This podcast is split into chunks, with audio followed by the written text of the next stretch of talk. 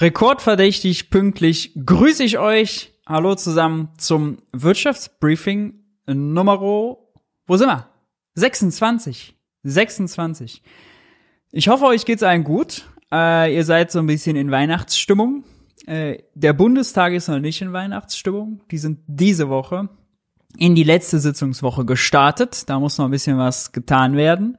Äh, danach ist da aber auch kräftig Weihnachtsstimmung angesagt. Jetzt in der letzten Woche, da ist äh, noch eine ganze Menge äh, an Gesetzen zu beschließen. Zum Beispiel, wo extrem viel Druck drauf ist, äh, Strom- und Gaspreisbremse. Sehnlichst erwartet von den Verbrauchern, muss noch beschlossen werden. Ja?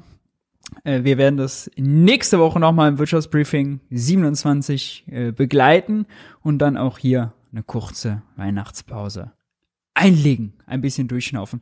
Bevor wir beginnen, äh, einiges dabei. Bevor wir beginnen, lasst mich noch eine Info aus der letzten Sendung äh, gerade rücken. Ähm, und zwar hatten wir dort über die Tafeln gesprochen und den Skandal, dass, so war die Zahl, 82 Prozent der Tafeln einen Aufnahmestopp äh, verhangen, verhängen mussten, weil sie einfach nicht mehr hinterherkommen, äh, die Bedürftigen eben dort zu versorgen. Und die Zahl, 82 Prozent, die war falsch. Die war auch im Artikel falsch. Das ist scheinbar äh, äh, sozusagen Trans Transkribierungsfehler gewesen. Äh, wurde also im Radiointerview richtig gesagt und dann falsch übernommen und ist dann falsch hier gelandet. Äh, es sind 32 Prozent statt 82 Prozent. Äh, das hatte, wurde sozusagen im Nachhinein auch nochmal im Artikel korrigiert. Trotzdem ja, nicht minder schlimm, dass jede dritte Tafel überlastet ist, äh, statt sozusagen 82 Prozent der Tafeln. Der Vollständigkeit halber äh, wollen wir aber das natürlich aufklären. Ja. So, nachdem wir das getan haben, kommen wir zu den guten Schlagzeilen der letzten Woche. Wir kommen zur Rubrik Nummer eins: Schlagzeilen der Woche. Es geht los mit einer etwas ironischen Nachricht. Und zwar der hier. Bürger spenden 51.200 Euro an den Staat. Jetzt fragt man sich, hm, wer war das denn? Nun, der Staat hat ein Spendenkonto eingerichtet. Es klingt so ironisch, man darf es, man mag es fast nicht glauben. Und zwar ein Spendenkonto zur Tilgung von Staatsschulden. Nee, es ist nicht steuerlich begünstigt, gemeinnützig oder sonst noch was, aber ist ein ganz offizielles Spendenkonto, an den an das Bürger überweisen können, was immer sie lustig sind, um die Schuldenlast des Staates zu mindern. Ja, so ist sozusagen auch der offizielle äh, Zweck des Kontos. 51.000 Euro haben sie dahin überwiesen. Das ist jetzt nicht viel. Äh, 2018 waren das mal rund 600.000 Euro. Aber das ist ja ganz interessant zu sehen, was passiert denn? Also erstmal muss es ja bedeuten, da machen sich Leute wirklich Sorgen um Staatsschulden und glauben ehrlich, wenn sie sozusagen an den Staat spenden, damit er Schulden tilgt, würden sie etwas Gutes tun. Das Narrativ hat also verfangen. Und ich würde sagen, ist pädagogisch ganz interessant. Denn was passiert in dem Moment, wo die 51.000 Euro äh, gespendet werden? Nun ja, der Privatsektor als Ganzes, die Privatwirtschaft, verliert 51.200 äh, Euro an Nettofinanzvermögen und der Staat bekommt es. Was passiert also, wenn Schulden abgebaut werden? Die Privatwirtschaft wird ärmer. Ja, jetzt ist das in dem Fall hier relativ egal, weil das wahrscheinlich Menschen mit hohem Vermögen sind, die dort spenden. Allerdings wäre das zum Beispiel im Fall von irgendwelchen Kürzungsprogrammen beim Sozialstaat, Bürgergeld, Investitionen oder so, ja nicht der Fall. Die Logik wäre aber die gleiche. Ja, wenn Christian Lindner versucht, äh, versuchen würde, wie Wolfgang Schäuble damals einen Staatsüberschuss zu erwirtschaften, die Schulden, den Schulden, äh, den sozusagen die Schulden nominalen Schuldenstand zu reduzieren, ja, dann würde genau das Gleiche passieren. Die Privatwirtschaft würde finanziell ärmer werden. Ironisch kann man noch sagen, da waren irgendwelche Ehrenmänner und Ehrenfrauen, die versucht haben, die Geldmenge zu reduzieren, um die Inflation zu bekämpfen. Auch das mag vielleicht das Motiv gewesen sein. Wir wissen es nicht. Wir wissen es nicht. Kommen wir zu äh, etwas ernsthafteren Nachrichten. Und zwar auch eine gute Nachricht, der Heizölpreis, jetzt hier dargestellt, je 100 Liter, der geht weiter nach unten. Warum ist das mit dem Heizöl wichtig? Nun, da kommen wir später noch drauf, denn es gibt ja für Gas und Strom und Fernwärme jeweils irgendwelche Preisdeckel. Ja?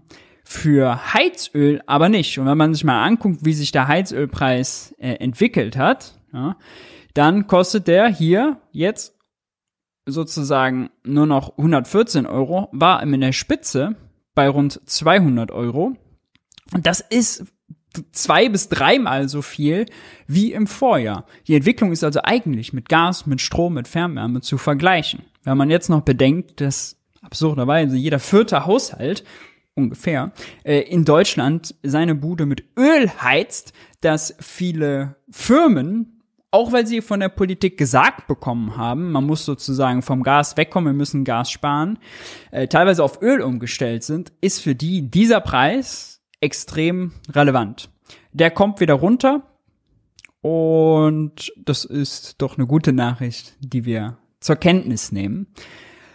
Allerdings gibt es darüber noch viel Streit in der Bundesregierung. Kümmern wir uns nachher beim Bund-Länder-Gipfel darum. Dann noch eine andere Nachricht und zwar äh, die Ampelkoalition, auch bezogen auf Energiepreise, hat sich geeinigt. Sie hatte ja einen Streit, was die Thematik Boni-Auszahlungen, Dividendenausschüttungen angeht für Firmen, die von der Gas- und Strompreisbremse profitieren. Ja, die FDP war der Meinung, nee, die müssen weiterhin, dürfen wir jetzt nicht einschränken, auch wenn die Staatshilfe bekommen, die müssen Boni ausschütten wollen, sollen, sollen Boni ausschütten, wie sie wollen und auch Dividenden ausschütten, wie sie wollen. Und die Grünen waren eher so der Meinung, nee, das geht nicht, da muss man noch mal ran. Und jetzt haben sie sich geeinigt. Ähm, das ist gut, denn sie müssen das Gesetz ja bald durch den äh, Bundestag und danach auch nochmal durch den Bundesrat bringen. Der Kompromiss sieht wie folgt aus hier im Spiegel beschrieben, ist noch ganz frisch, bekommen Unternehmen zwischen 25 und 50 Millionen Euro staatliche Unterstützung aus den subventionierten Strom- und Gaspreisen. So dürfen sie die Boni an ihre Führung im kommenden Jahr nicht anheben, Bonuszahlungen nicht anheben. Alte Bonuszahlungen dürfen sie oder alte Vereinbarungen dürfen sie schon äh, auszahlen. Und die Ausschüttung von Dividenden dürfen sie vornehmen, wie sie wollen. Die bleibt unberührt. Allerdings ab eine Auszahlung oder Hilfszahlung von 50 Millionen Euro dürfen weder Boni noch Dividenden ausgezahlt werden. Ja? Äh, damit bleibt es bei einer Einigung, die eigentlich schon mal Bestand hatte und zwischen äh, Sven Christian Kittler von den Grünen, Dennis Rode von der SPD und Otto Fricke von der FDP ausgehandelt wurde. Was bedeutet das? Äh, die Kleinen dürfen machen, was sie wollen. Die, die schon nicht mehr ganz so klein sind, sollen wenigstens die Boni nicht erhöhen. Und die ganz Großen dürfen damit weder sozusagen Boni noch Dividenden ausschütten. Ein wie, tragbarer Kompromiss, ja, wie ich finde. Tragbarer Kompromiss. Nun ja.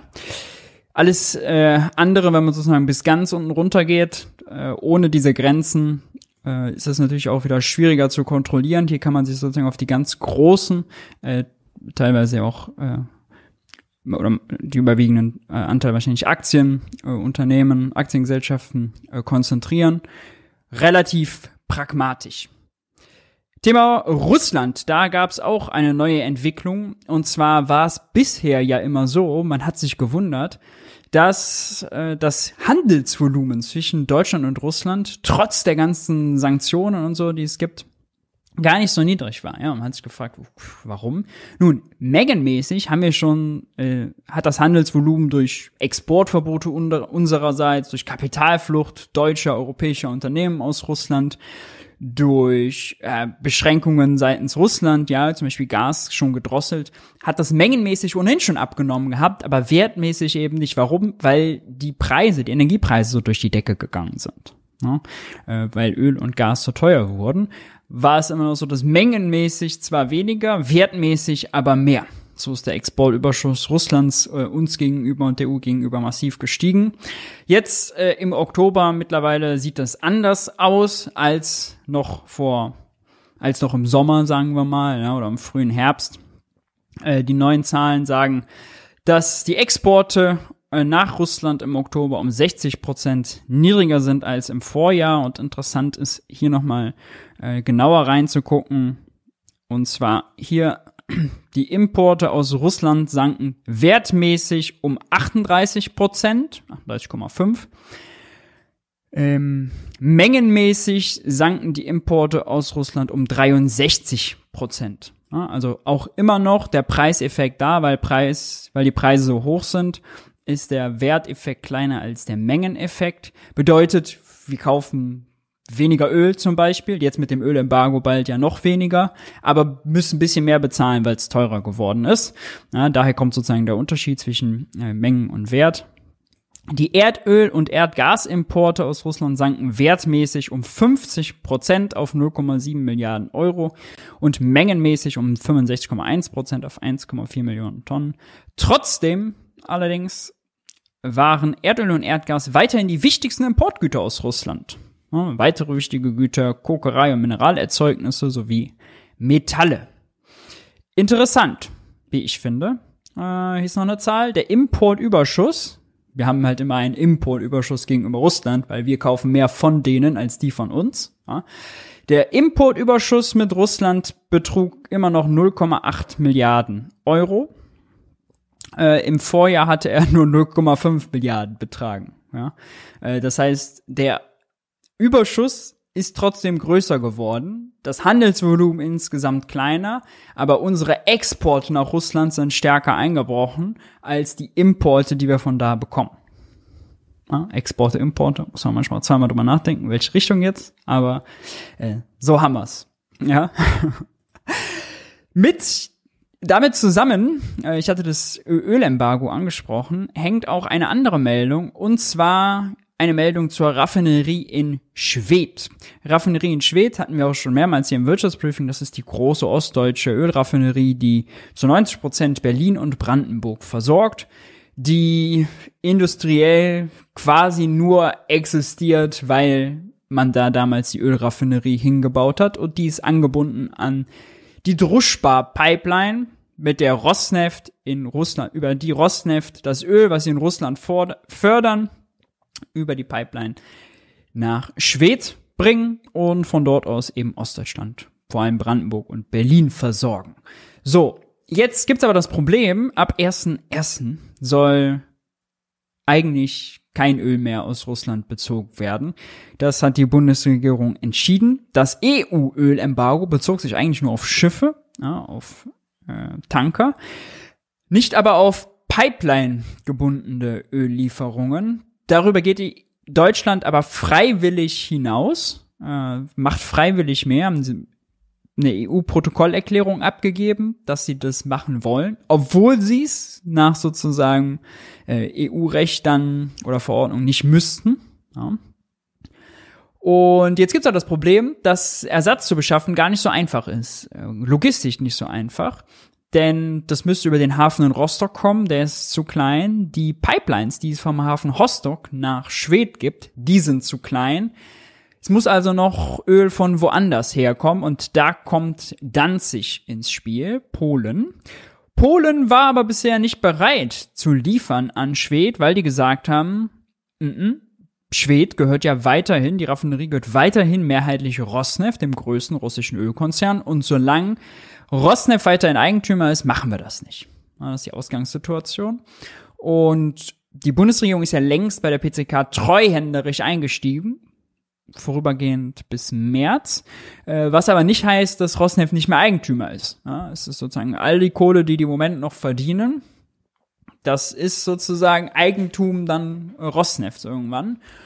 Und dafür will Polen nicht gerade stehen. Und jetzt gibt's aber scheinbar eine Einigung, dass Rosneft wohl seitens der Bundesregierung äh, verstaatlicht wird, enteignet wird, ähnlich so wie das mit dem Unternehmen Sefe, Sefe, Safe Energy for Europe. Her das Unternehmen wiederum ist hervorgegangen aus Astora, die wiederum war ein Tochterunternehmen von Gazprom Germania Gazprom Germania hat den größten russischen Gasspeicher in Reden. ja, den, den Putin hat leerlaufen lassen, betrieben. Da, das wurde ja auch schon verstaatlicht. Und wenn sozusagen, so der Bericht hier, wenn die Bundesregierung das macht, dann zeigte sich Polen offen, auch über Danzig zu liefern und dann sei auch eine Vollauslastung der Raffinerie in Schwedt möglich. Das ist wichtig, damit eben keine Versorgungslücken in Brandenburg und Berlin entstehen und auch keine Preissprünge, weil man stelle sich vor, ja, wir machen, die Bundesregierung macht ein freiwilliges Embargo und dann gibt es in Berlin und Brandenburg teilweise Menschen, die nicht an Benzin kommen, an Diesel kommen, an Heizöl kommen. Ähm, dann ist das zum Teil deutlich teurer als in Westdeutschland. Das wäre ja ein politisches Pulverfass. Ja.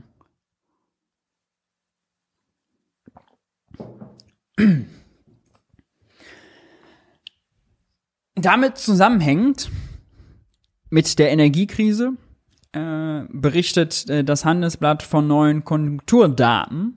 Die sind bedenkenswert. Und zwar ist der Titel Energiekrise schafft Zweiteilung deutscher Industrie. Und wenn man da genauer reinschaut, dann lernt man, dass die Industrieproduktion insgesamt in Deutschland im Oktober gegenüber im Vorjahr äh, um 3,6 Prozent gefallen ist. So 3,6 Prozent, ja, das klingt jetzt noch nicht so wahnsinnig viel, aber wenn man dann genauer reinschaut, dann wird es interessant. Die Automobilindustrie, Fahrzeugbau, der läuft richtig gut, plus 13 Prozent. Pharmabranche, Pharmaindustrie läuft auch richtig gut, plus 9 Prozent. Okay. Andere Industrien, zum Beispiel ähm, die Chemieindustrie, die läuft gar nicht gut. Ja, insgesamt äh, sorry, insgesamt Industrieproduktion war plus drei Prozent. Energieintensive, ist mal so ein extra Bereich, ja, äh, die ist um 12,6 Prozent abgestürzt und Chemie, gerade erwähnt, um 21 Prozent. Ja, die Chemieproduktion in Deutschland ist heute, per Oktober, 21 Prozent niedriger als im Vorjahr. Man erinnert sich an die ganzen De Debatten ums Gasembargo. Ja, da wurde immer gesagt, Chemieindustrie ist extrem sensibel, die sind extrem gasabhängig. Äh, das sehen wir jetzt hier, ja. Teurer Gaspreis über lange Zeit macht der Chemieindustrie zu schaffen. Wir haben auch hier schon im Wirtschaftsbriefing über BASF-Meldungen, die haben ja das riesige äh, Chemiewerk in Ludwigshafen, hm? Ludwigsfelde, Ludwigsfelde, nicht Ludwigshafen, Ludwigsfelde ist das, glaube ich. Wie auch immer, äh, etliche tausend Mitarbeiter und haben schon angekündigt, dass sie dort ein rigoroses Sparprogramm äh, fahren. Das sind also keine guten Nachrichten und das muss man auch immer im Kopf haben, wenn uns Klaus Müller, Chef der Bundesnetzagentur, erklärt, ja, schaut her, wir müssen 20 Prozent sparen und die Industrie spart ja schon ganz fleißig. Ja, die spart ja schon ganz fleißig. Dann ist es nicht immer unbedingt ein Grund zur Freude, sondern stecken halt auch diese minus 21 Prozent Chemieproduktion dahinter. Ja.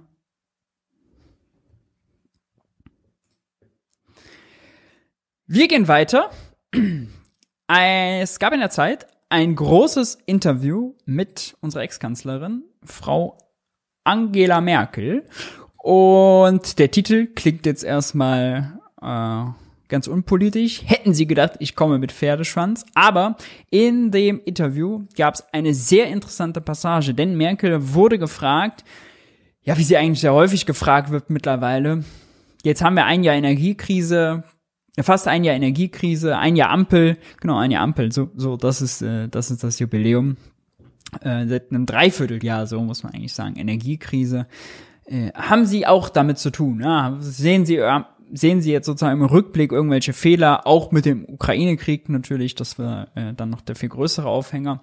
Und ähm, dann rechtfertigt sie ganz interessant, warum es zum Beispiel, warum sie zum Beispiel trotz heftiger Kritik an der Pipeline Nord Stream 2 festgehalten hat. Und das hat äh, für Wellen gesorgt, denn ähm, sie hat gesagt, dass sie äh, an Nord Stream 2 festgehalten hat, weil äh, das sonst äh, für schlechte Stimmung gesorgt hätte äh, ba beim sozusagen äh, Minsker Gipfel, ne? das Abkommen von Minsk, Russland, Ukraine und Deutschland nach Krim-Annexion, man erinnert sich, äh, dafür, um da sozusagen ein Abkommen hinzubekommen, äh, hätte Merkel, so sagt sie, an Nord Stream 2 da auch festgehalten. Ganz korrekt sagt sie, man es ja eigentlich Unternehmen, die das befürwortet haben. Die Bundesregierung hätte nur ein Gesetz gemacht. Ja, ja, ja, sagt man dann immer gern. Natürlich ist das äh, ein politisches Vorhaben, ein politischer Move. Sie hat daran festgehalten. Interessanterweise, obwohl zum Beispiel Frankreich und Italien in der EU äh, drauf gedrängt haben, dass die EU sich unabhängiger macht von Putin-Gas, dass die EU äh, auch überlegt, wie sie eine gemeinsame Gasbeschaffung hinbekommt. Ja, weil wenn die EU-Länder, Euro-Länder, ähm, je nachdem, wie groß man die Gruppe wählt, halt gemeinsam auf dem Markt auftreten als Käufer, haben sie ja viel größere Verhandlungsmacht.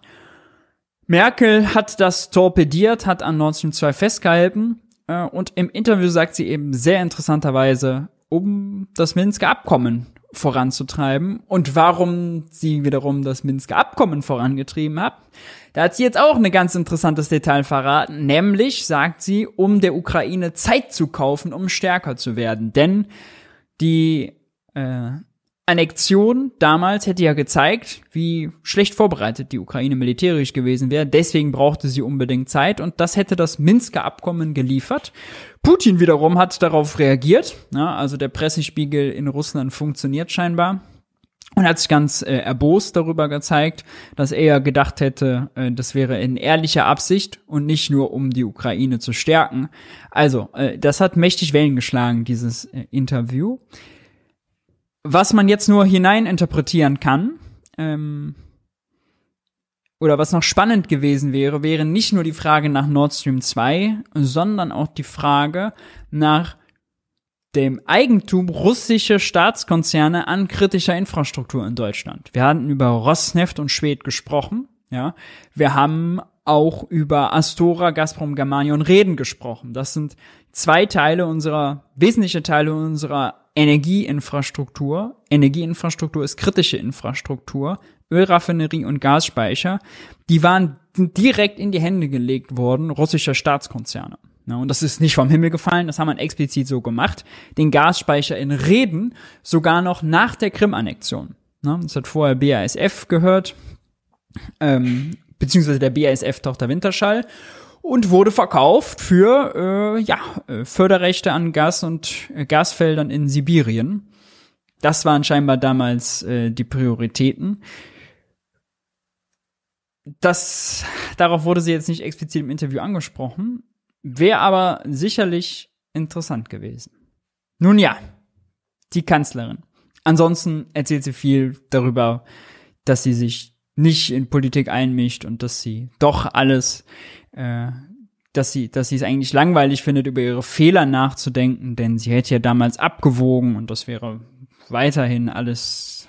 Sie würde vielleicht sozusagen, selbst wenn Sachen im Nachhinein nicht aufgegangen wären, wie zum Beispiel jetzt Russland-Ukraine, so einen Konflikt zu verhindern, muss, müssen ja die einzelnen Maßnahmen nicht falsch gewesen sein. Also was. Ansonsten aber sehr lesenswert. Wir kommen zu unserem Finanzminister Christian Lindner. Wie so häufig. Und zwar äh, geht's um den Handelskonflikt, den drohenden mit den USA. Auch darüber hatten wir Wirtschaftsbriefing hier schon gesprochen. Die USA macht ein fettes Subventionsprogramm, äh, den sogenannten Inflation Reduction Act. Das stört die Bundesregierung, denn sie fürchtet einen Subventionswettlauf.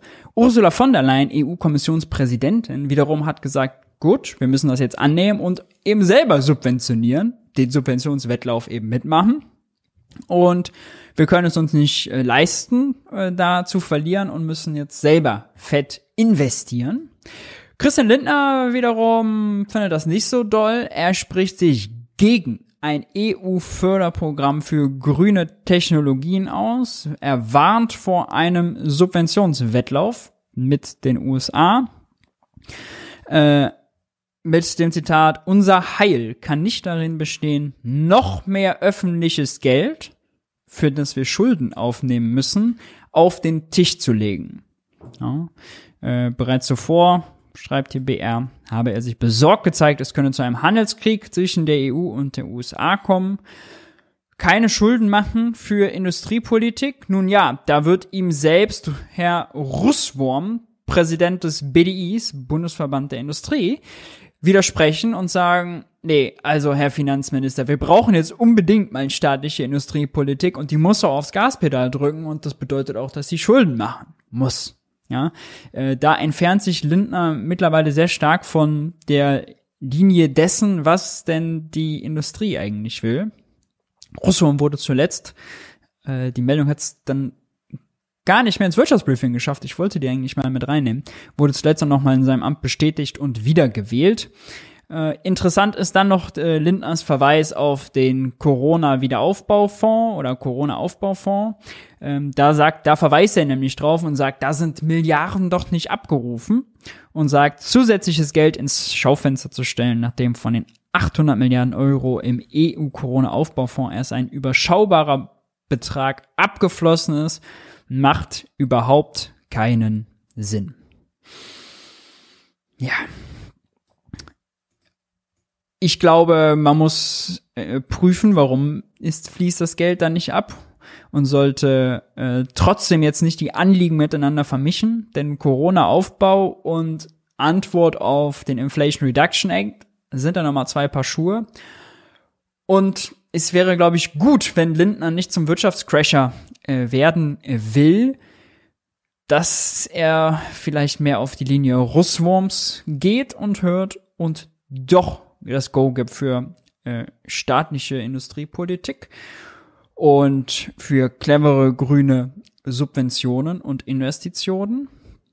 Das klingt aber so ein bisschen schräg. Man heute zum Beispiel hat ähm, unser Justizminister ja, Marco Buschmann, der hat äh, so einen Tweet rausgehauen nach dem Motto, ja, wir müssen jetzt unbedingt investieren, wir haben so viel sinngemäßer, ich zitiere jetzt sinngemäß, Wortlaut ist jetzt anders.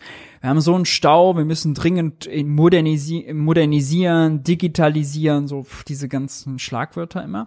Meinte damit aber das Planungsbeschleunigungsgesetz, ja, also mh, ein Gesetz, zu dem wir auch gleich nochmal kurz kommen, was verhindern soll oder was sozusagen die Planungszeiten für öffentliche Investitionen halbieren soll. Ja, gut, an sich, das Anliegen im Detail werden wir gleich nochmal drüber sprechen. Gibt es da auch Kritikwürdiges, weil Beschleunigung auch immer bedeutet weniger Widerspruchs- und Einspruchsmöglichkeiten. Ähm, die Regierung hat sich das für Klimaschutzmaßnahmen vorgenommen. Die FDP will da jetzt auch ganz normalen Straßenbau drüber laufen lassen und beschleunigen. Ja, das ist sozusagen, da sind sie im Clinch mit den Grünen. Aber äh, natürlich braucht es auch mehr Geld, mehr öffentliche Investitionen. Ne? Krischi, da weigert er sich und stellt sich sogar gegen Ursula äh, von der Leyen, äh, die jetzt wahrlich auch keine Linke ist. Ne? Dann anderes Thema, bitteres Thema, auch heute, Mieten steigen wieder schneller. Die Mieten in Deutschland sind in einer aktuellen Analyse zufolge zuletzt wieder stärker gestiegen, im Schnitt nach Daten des Instituts der deutschen Wirtschaft um 5,8 Prozent zum Vorjahresquartal, die Angebotsmieten. Und das bringt uns auf einen ganz grundsätzlichen Punkt, das nämlich, hatten wir hier auch schon mal, je stärker die Mieten steigen, je mehr die Leute, äh, die mal lochen gehen, die ganz normales Einkommen verdienen, je mehr sie davon abgeben müssen an ihren Vermieter, also an Kaufkraft verlieren, in Metropolregionen teilweise bis zu 50 Prozent. Ja, je mehr sie sozusagen dafür abgeben müssen, desto weniger haben sie ja, um zu konsumieren, um bei Bäcker Lutze Brötchen zu kaufen, um zum Friseur zu gehen, um in die Innenstadt zu gehen.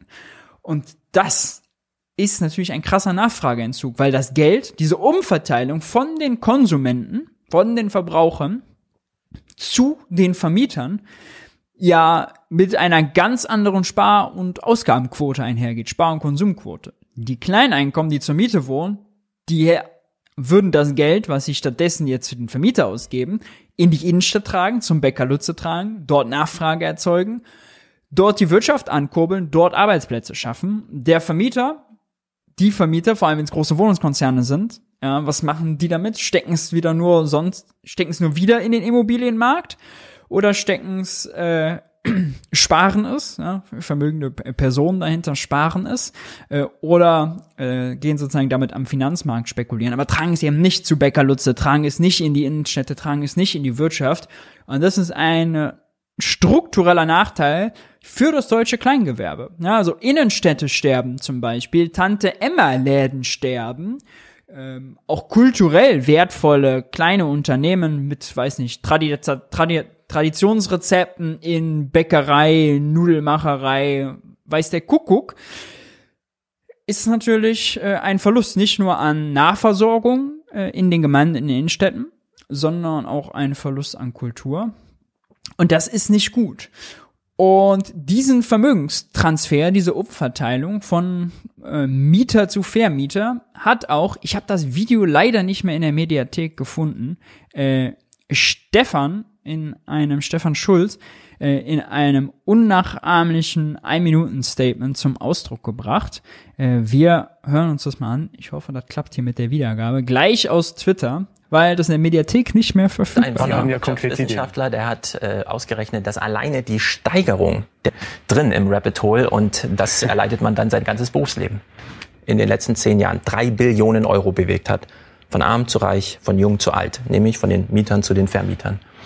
Dieses Geld, diese drei Billionen Euro stehen uns derzeit Oh, Moment. Nicht zur Verfügung. Wir wundern uns immer, dass selbst die Niederländer Staatsfonds haben in der also in Billionengröße, die Norweger über ihr Ölgeschäft. Wir in Deutschland haben das gar nicht. Wir haben einfach nur sehr viele, sehr reiche Vermieter und wir fragen uns, welcher volkswirtschaftliche Nutzen hat nochmal, dass die Vermieter so viel Geld haben und dass sie immer geschützt werden, auch bei der Corona-Pandemie? Und die Antwort ist seit 150 Jahren, wir wissen es nicht. Es hat keinen volkswirtschaftlichen Nutzen. Wir wissen aber, was der Schaden ist. Dass sehr viele junge Menschen mit sehr wenig Geld plötzlich gefragt werden, hast du noch gar nicht an die Altersvorsorge gedacht? Und die Antwort ist, nein, wie denn? Ich verbrauche mein ganzes Geld für die Wohnkosten. Wo soll denn jetzt noch Geld für die Altersvorsorge herkommen? Und dann ist man, es gibt ein ja, ein sehr wichtiger Punkt. Ja, dieser Vermögenstransfer hat halt auch Ungerechtigkeiten äh, zwischen Jung und Alt, zwischen Mieter und Vermieter, zwischen äh, Leuten, die malochen gehen, Lohnbezieher sind und Leuten, die ihr Kapital anlegen, ihr Kapital einarbeiten äh, lassen. Äh, das ist nicht zu vernachlässigen. Das Bild hat hier, glaube ich, jetzt im Video gehangen. Äh, war aber egal, weil das, äh, der Ton war ja da. Ähm, äh, das, das muss man bei dem äh, Thema immer wieder berücksichtigen. Ja? Also wenn man auch der Wirtschaft einen neuen Schub verpassen will, von unten oder von der Mitte aus sozusagen die Binnenwirtschaft stärken, dann muss man eben auch an die Mieten ran. Ja, da muss man diese Mietentwicklung stoppen. Dagegen, äh, da, damit läuft's aber nicht besonders äh, gut, um ehrlich zu sein, denn die Bundesregierung wollte ja 400.000 Wohnungen bauen. Das klappt jetzt dieses Jahr schon nicht, nächstes Jahr wahrscheinlich auch nicht, denn durch die höheren Zinsen, ja, ist die Bauwirtschaft äh, hart getroffen die teilweise gibt's Materialengpässe, äh, die Sachen werden äh, teurer, ja, also auch die Materialien werden teurer. Wenn man jetzt bauen will, kostet es mehr Geld.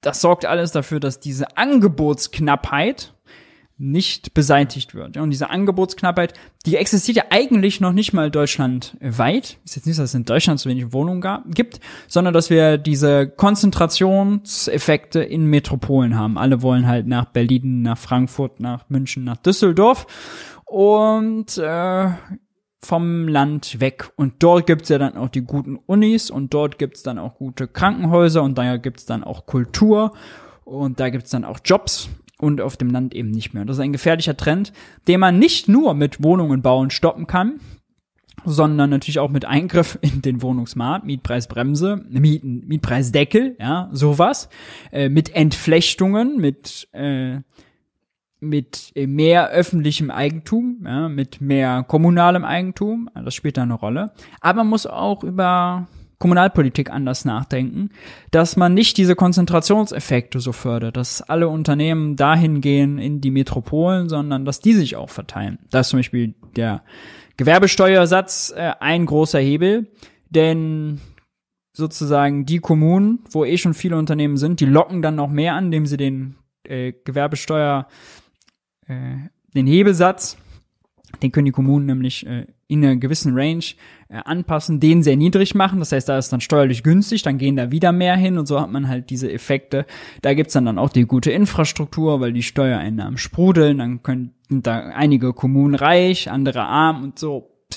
Die entwickelt sich halt Deutschland immer weiter auseinander. Keine gute Entwicklung.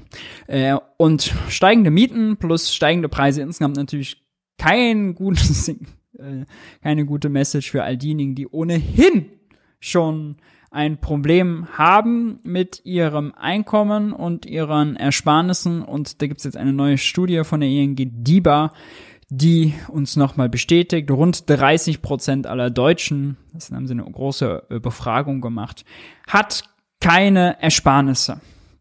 Ja, wir hatten ja sonst immer schon die Statistik, die unteren 40 Prozent keine nennenswerten haben. Hier ist jetzt die unteren 30 Prozent keine Rücklagen. Das heißt, kein Puffer, um gestiegene, steigende Preise irgendwie, irgendwie äh, aus einem Puffer zu bewältigen, ohne Verzicht, ohne Verlust an Lebensqualität.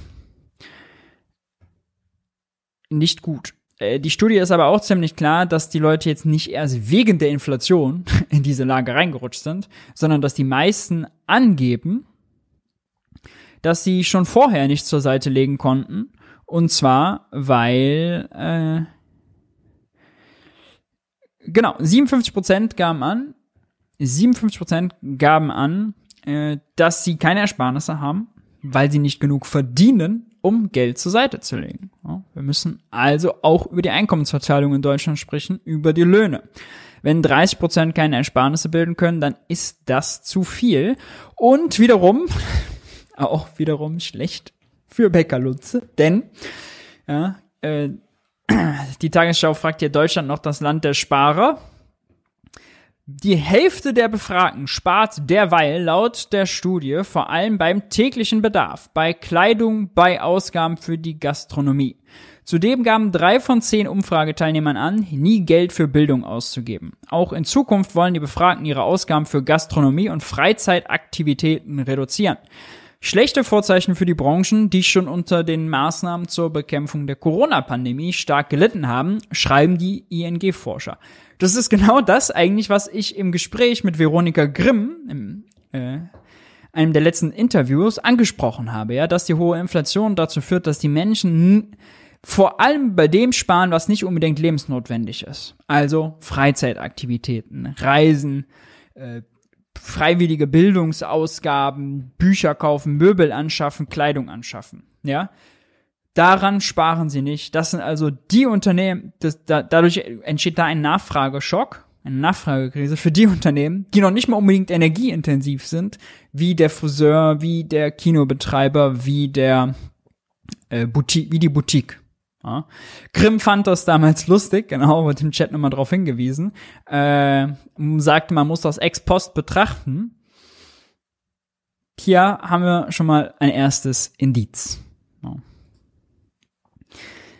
Kommen wir zu einem anderen Thema, das zu Kopfschütteln führt. Und zwar blockiert die Bundesregierung auf EU-Ebene neue Regeln für Online-Plattformen wie Lieferando, wie Uber, wie Gorillas, äh, man kennt sie alle, äh, was auch immer sie liefern, ja. Und das ist besonders bitter. Die FDP scheint hier sich querzustellen. Die äh, Grünen und SPD müssten eigentlich äh, dafür sein.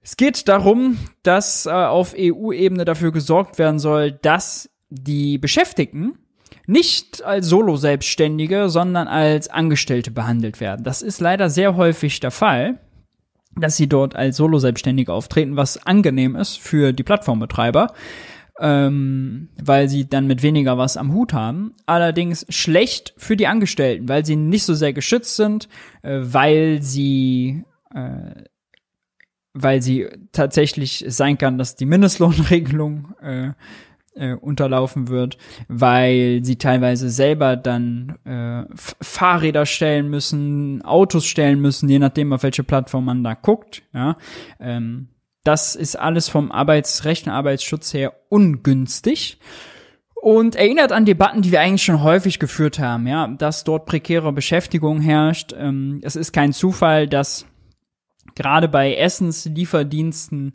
äh, übermäßig Menschen arbeiten, die äh, zum Beispiel in Deutschland äh, noch keinen deutschen Pass haben, ja, also deren Aufenthaltsstatus davon abhängt, weil sie äh, einen äh, Migrations- und Fluchthintergrund, Fluchthintergrund haben, äh, dass sie einen Arbeitsvertrag äh, haben zum Beispiel.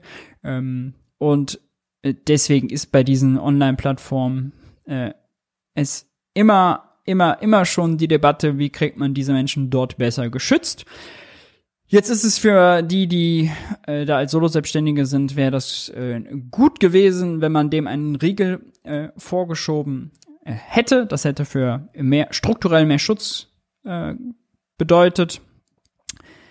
Bundesregierung stellt sich dort quer, weil die Ampel sich nicht einig ist. Wie bei immer mehr Themen, wie wir merken. Ne? Ein Jahr Ampel, okay, aber die Brüche werden größer.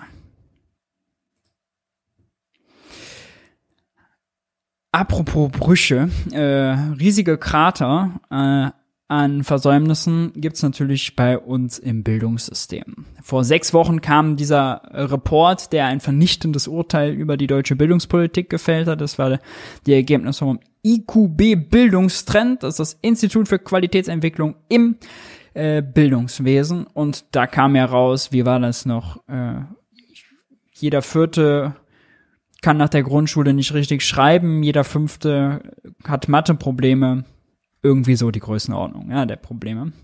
Und in der Zeit gab es jetzt einen Artikel, ähm, acht, Ma acht Maßnahmen, um die Grundschüler fit zu machen. Äh, Interessanterweise, das hier sind die Vorschläge, ich will die nicht im Einzelnen durchgehen. Ja, schon bei Kindern anfangen, Mindeststandards kontrollieren, Teams bilden mit Sozialpartnern, Psychologen und Eltern, Professionalisierung der Lehrkräfte, Schulleitern beistehen, äh, mehr Diagnosen für, und Zeit für Deutsch und Mathe. Alles schön und gut. Das Grundproblem, Infrastruktur und Personal. Ja, äh, allen voran Personal. Denn Teams bilden mit Sozialarbeiter, Psychologen und Eltern. Ja, dafür muss die Schule äh, mehr Geld haben für mehr Personal, mehr Personal finden und der Job muss attraktiv sein. Ja, äh, das ist bei diesen ganzen acht Vorschlägen, ohne die jetzt einzeln zu bewerten, immer das, was eigentlich der Hemmschuh ist. Äh, wir sparen zu sehr an Bildung und es gibt nichts Dümmeres, was man machen kann, als alternde Gesellschaft, als äh, die Jugend nicht zu investieren. Und bei dem Satz ist mir noch mal äh, ein sehr schönes Statement von Aladdin El Mafalani eingefallen. Auch ein sehr, sehr, sehr, zwei mittlerweile, zwei sogar, sehr, sehr, sehr empfehlenswerte Interviews hier bei Jung und Naiv. Als sie zuletzt bei Markus Lanz war und dort Bettina Stark-Watzinger, unserer Bildungsministerin, erklärt hat, Sparen im Gesundheitswesen, äh, im, im Gesundheitswesen sage ich schon, Sparen im Bildungswesen, das macht keinen Sinn. Dann uns darum nicht kümmern. Das sind die großen Investitionen, die wir unbedingt tätigen müssen. Wir haben gar nicht gespart. Wir haben einfach Investitionen ausgelassen. Das ist nicht Sparen. Das ist also echt Sparen für Dumme. Ähm, äh, kann man nicht anders sagen. Das ist nicht. Das ist Sparen für Dumme. On point. Echtes Sparen, wenn ja. man notwendige Investitionen eben nicht, nicht tätigt. Und ähm, ähm, Sie haben es jetzt gerade gesagt, äh, die Menschen waren unsere Ressource. Wir haben jetzt zwei Probleme. Quantitativ, es ja. werden immer weniger. Und die Qualität haben Sie gerade schon angesprochen, die Qualität der Ausbildung, der Kompetenzentwicklung verschlechtert sich. Das beides zusammen mhm. ist wirklich ein verheerendes Problem. Und die, die Tatsache, so ging ja auch in die Richtung ging ja auch Ihre Frage, mhm. dass alle so ruhig bleiben, lässt, lässt sich für mich. Ja, äh, ist gar nicht so lange her. Vom 16.11. kann ich nur noch mal empfehlen, eine sehr interessante Sendung. Auch Philippa Siegel-Gnöckner war dort zu Gast. Mit ihr habe ich mal zusammen ein Wirtschaftsbriefing hier gemacht. Das werden wir in Zukunft auch äh, noch mal äh, auf jeden Fall äh, machen. Äh, Im Duo des Wirtschaftsbriefing äh, mit nicht unbedingt äh, das nächste Mal unbedingt wieder mit Philippa, sondern generell. Ähm, macht euch darauf schon mal gefasst. Aber ja, Thema Bildung da liegt äh, viel im Argen. Viel im Argen, könnte so viele Politikfelder durchgehen, liegt auch beim Thema Rente. Dort gab's jetzt ähm, ein Statement von Olaf Scholz zuletzt, was für mächtig Aufsehen gesorgt hat. Und zwar ähm, wurde Olaf Scholz äh, gefragt, wie es denn beim Thema Rente aussieht und hat dann so eine Headline produziert. Olaf Scholz will Andrang auf vorzeitigen Renteneintritt abschwächen. Äh, da ging es um die Rente mit 63, äh, dass dort Anreize geschaffen werden sollten, dass Menschen das nicht wahrnehmen, ja, ähm, nicht wahrnehmen sollen, weil das Grundproblem ist, äh, dass wir eben eine alternde Gesellschaft äh, sind. Und Olaf Scholz sagt folgenden Satz, es gilt, den Anteil derer zu steigern, die wirklich bis zum Renteneintrittsalter arbeiten können. Das fällt ihnen heute schwer. Ähm Genau, und er möchte, dass äh, weniger Menschen vor Erreichen der Regelaltersgrenze in Rente äh, gehen. Äh, dazu noch der Satz, äh, damit das hinhaut, müssen wir aber Ganztagsangebote wie Krippen, Kitas und Schulen ausbauen. Nach Berechnungen des Bundesinstituts für Bevölkerungsforschung gehen immer mehr Menschen in Deutschland früh in Rente. Viele scheiden demnach bereits mit 63 oder 64 aus dem Arbeitsmarkt aus und damit deutlich vor der Regelaltersgrenze. Gleichzeitig leidet die Wirtschaft unter einem Mangel an Arbeitskräften. Ein Mangel an Arbeitskräften, das ist außerdem äh, natürlich falsch. Es gibt höchstens einen Mangel an Fachkräften, aber Arbeitskräfte gibt es genug. Es gibt 1,8 Millionen offene Stellen und ungefähr 4 Millionen Vollzeitäquivalente, die Jobs suchen. 2,5 Millionen offizielle Arbeitslose, eine Million, die über 58 krank oder in, äh, in Weiterbildungsmaßnahmen sind und dann noch ganz viel Unterbeschäftigung. Da kommt man mindestens auf 4 Millionen, also zwei plus 2, noch was auf jede offene äh, Stelle. Dazu hatten wir im letzten Wirtschaftsbriefing noch die Frage, ob das IAB, das Institut für Arbeitsmarktforschung, äh, ob die denn bei diesen 1,8 Millionen offene Stellen, ob die unterscheiden zwischen Teilzeitstelle und Nicht-Teilzeitstelle. Und ich habe es mir angeguckt und es wird daraus nicht klar. Also im Fragebogen fragen sie ab, wie viele der offenen Stellen Teilzeitstellen sind oder Stellen zum Beispiel für Menschen mit, ähm, mit einer Schwerbehinderung zum Beispiel äh, oder ohne Deutschkenntnisse. Ja, aber nachher in der Berichterstattung wird dazwischen nicht mehr unterschieden. Ja, also es wird unterschieden nach Ost- und Westdeutschland, nach Qualifikationsniveau, nach Alter, also was. Aber nicht mehr unbedingt nach Teilzeitstellen. Es kann sein, dass wenn Teilzeitstellen gemeldet werden, dass die einfach mit 0,5 oder 0,75 gerechnet werden. Das äh, ist aber nicht besonders transparent. Also es kann auch sein, dass in 1,8 Millionen offene Stellen äh, eine ganze Menge Teilzeitstellen sind, was bedeuten würde, diese Rechnung, voll, Vollzeitäquivalente, die an die suchen und offene Stellen wäre sozusagen noch größer. Ne? Gut, äh, zu diesem Thema Rente hat sich Olaf Scholz nicht mehr persönlich, sondern sein Pressesprecher Steffen Hebestreit der ist jetzt noch nicht eingeblendet, keine Sorge. Äh, äh, Steffen Hebestreit äh, in der heutigen Regierungspressekonferenz geäußert und wir hören dort einfach mal zu. 67, Herr Hebestreit, Bundeskanzler Scholz hat sich dazu geäußert und hat gesagt, dass er Anreize auch schaffen möchte, dass Menschen weniger, also frühzeitig in Rente gehen. Gibt es da konkrete Überlegungen dazu schon, wie solche Anreize aussehen können? Haben Sie da ein Programm geplant, vielleicht Gesetzesänderungen, ob Sie das einmal ausführen könnten? Ich glaube, dass er nicht von Anreizen gesprochen hat, die staatlicherseits gesetzt werden sollen, sondern es ging ursprünglich um die Frage, auf die er geantwortet hat, ob er dafür sei, das Renteneintrittsalter weiter zu erhöhen, weil die Lebensarbeit, weil die Lebenserwartung der Bürgerinnen und Bürger steigen würde und dass man ja Fachkräftemangel hatte und ähnliches. Und darauf hat er hingewiesen, dass der Teil, der im Augenblick im Vordergrund steht, ist, dass diejenigen, die jetzigen Renteneintrittsaltersgrenzen erreicht werden müssen. Und es ist weniger an den ähm, Arbeitnehmerinnen und Arbeitnehmern, ähm, die zu frühzeitig in Rente gehen würden, sondern vielmehr dazu, dass viele Leute frühzeitig in Rente geschickt werden, weil sie keine weiteren Arbeitsangebote mehr haben. Also jemand, der mit 58 oder 59 in ähm, seinen Job verliert, der hat dann auf dem Arbeitsmarkt wenig Chance. Und da geht es darum, nicht die Anreize staatlicherseits, sondern die Arbeitgeberinnen und Arbeitgeber dabei zu ermutigen, auch auf erfahrene ältere Arbeitnehmer zu setzen und Arbeitnehmerinnen. Und das war der Punkt, den der Bundeskanzler da vor allem deutlich machen wollte. man fragt sich ja auch, warum dann die Arbeitsagentur Andrea Nahles, ihre die neue Chefin, äh, warum die immer noch Menschen, die älter als 58 Jahre sind, konsequent aus der offiziellen Arbeitslosenquote rausrechnen. Ja? Weil das kann man ja nur machen, wenn man sagt, oh, die sind, stehen im Arbeitsmarkt nicht sofort zur Verfügung. Ja, schwer vermittelbar, so nach dem Motto. Und gleichzeitig aber will, dass die Unternehmen, die ja also länger nachfragen und die länger arbeiten, damit man die Fachkräfte hält, passt das da auch schon mal nicht ganz zusammen. Vielleicht noch einmal als Nachfrage dann auch an das BMAS. Haben Sie Zahlen dazu? Also können Sie das einmal ausführen, wie viele Menschen frühzeitig in Rente gehen? Und wird es auch bei Ihnen im Ministerium, und so habe ich Sie jetzt auch interpretiert, als zumindest ein Problem angesehen?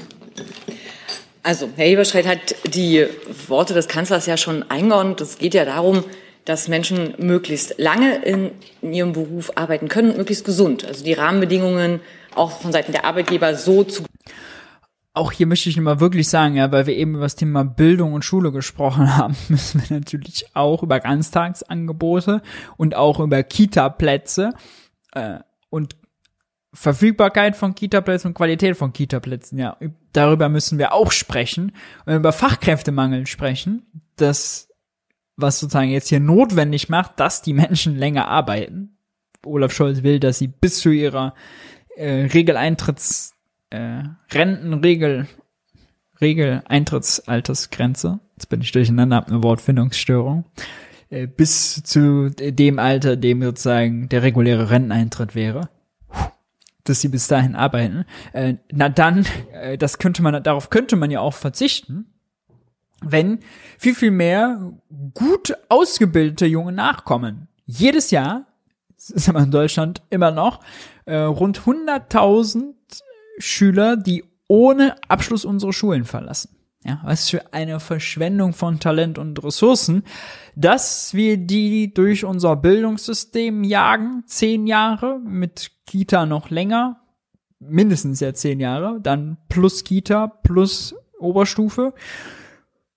Und dann kommt dann nichts bei raus, das äh, an Bildungsabschluss, ja. Ähm, das ist nicht gut. Auch da müssen wir drüber sprechen, wenn wir über das Thema Fachkräfte sprechen. Gestalten, dass sie gesund äh, ihren Beruf ausüben können. Insofern vollkommen richtig. Auch alles, was äh, der Kanzler da, also interpretiert von Herrn Hebestreit, äh, gesagt hat zur Fachkräftesicherung, ähm, brauchen wir auch das Potenzial von äh, älteren Menschen.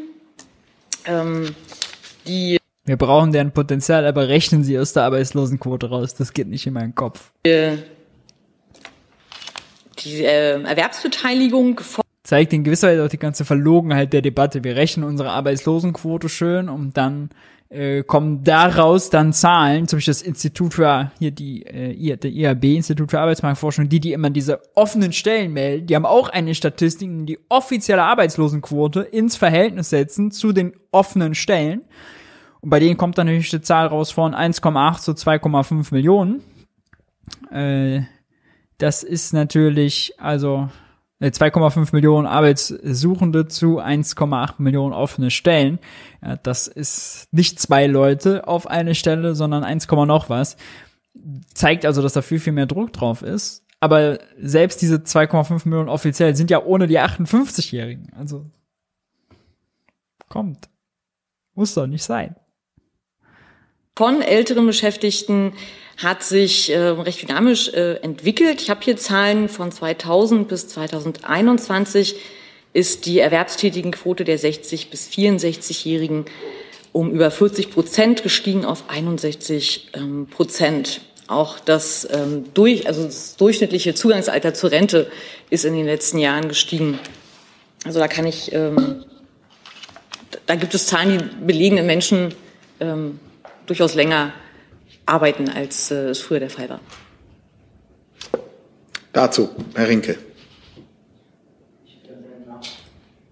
Eine Nachfrage zur Rente mit 63, die in der mhm. letzten Legislaturperiode auch ein bisschen umstritten war.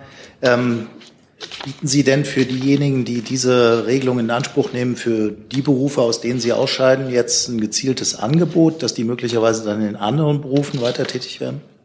Nee, also erstmal ist das ja die abschlagsfreie Rente für langjährige Versicherte.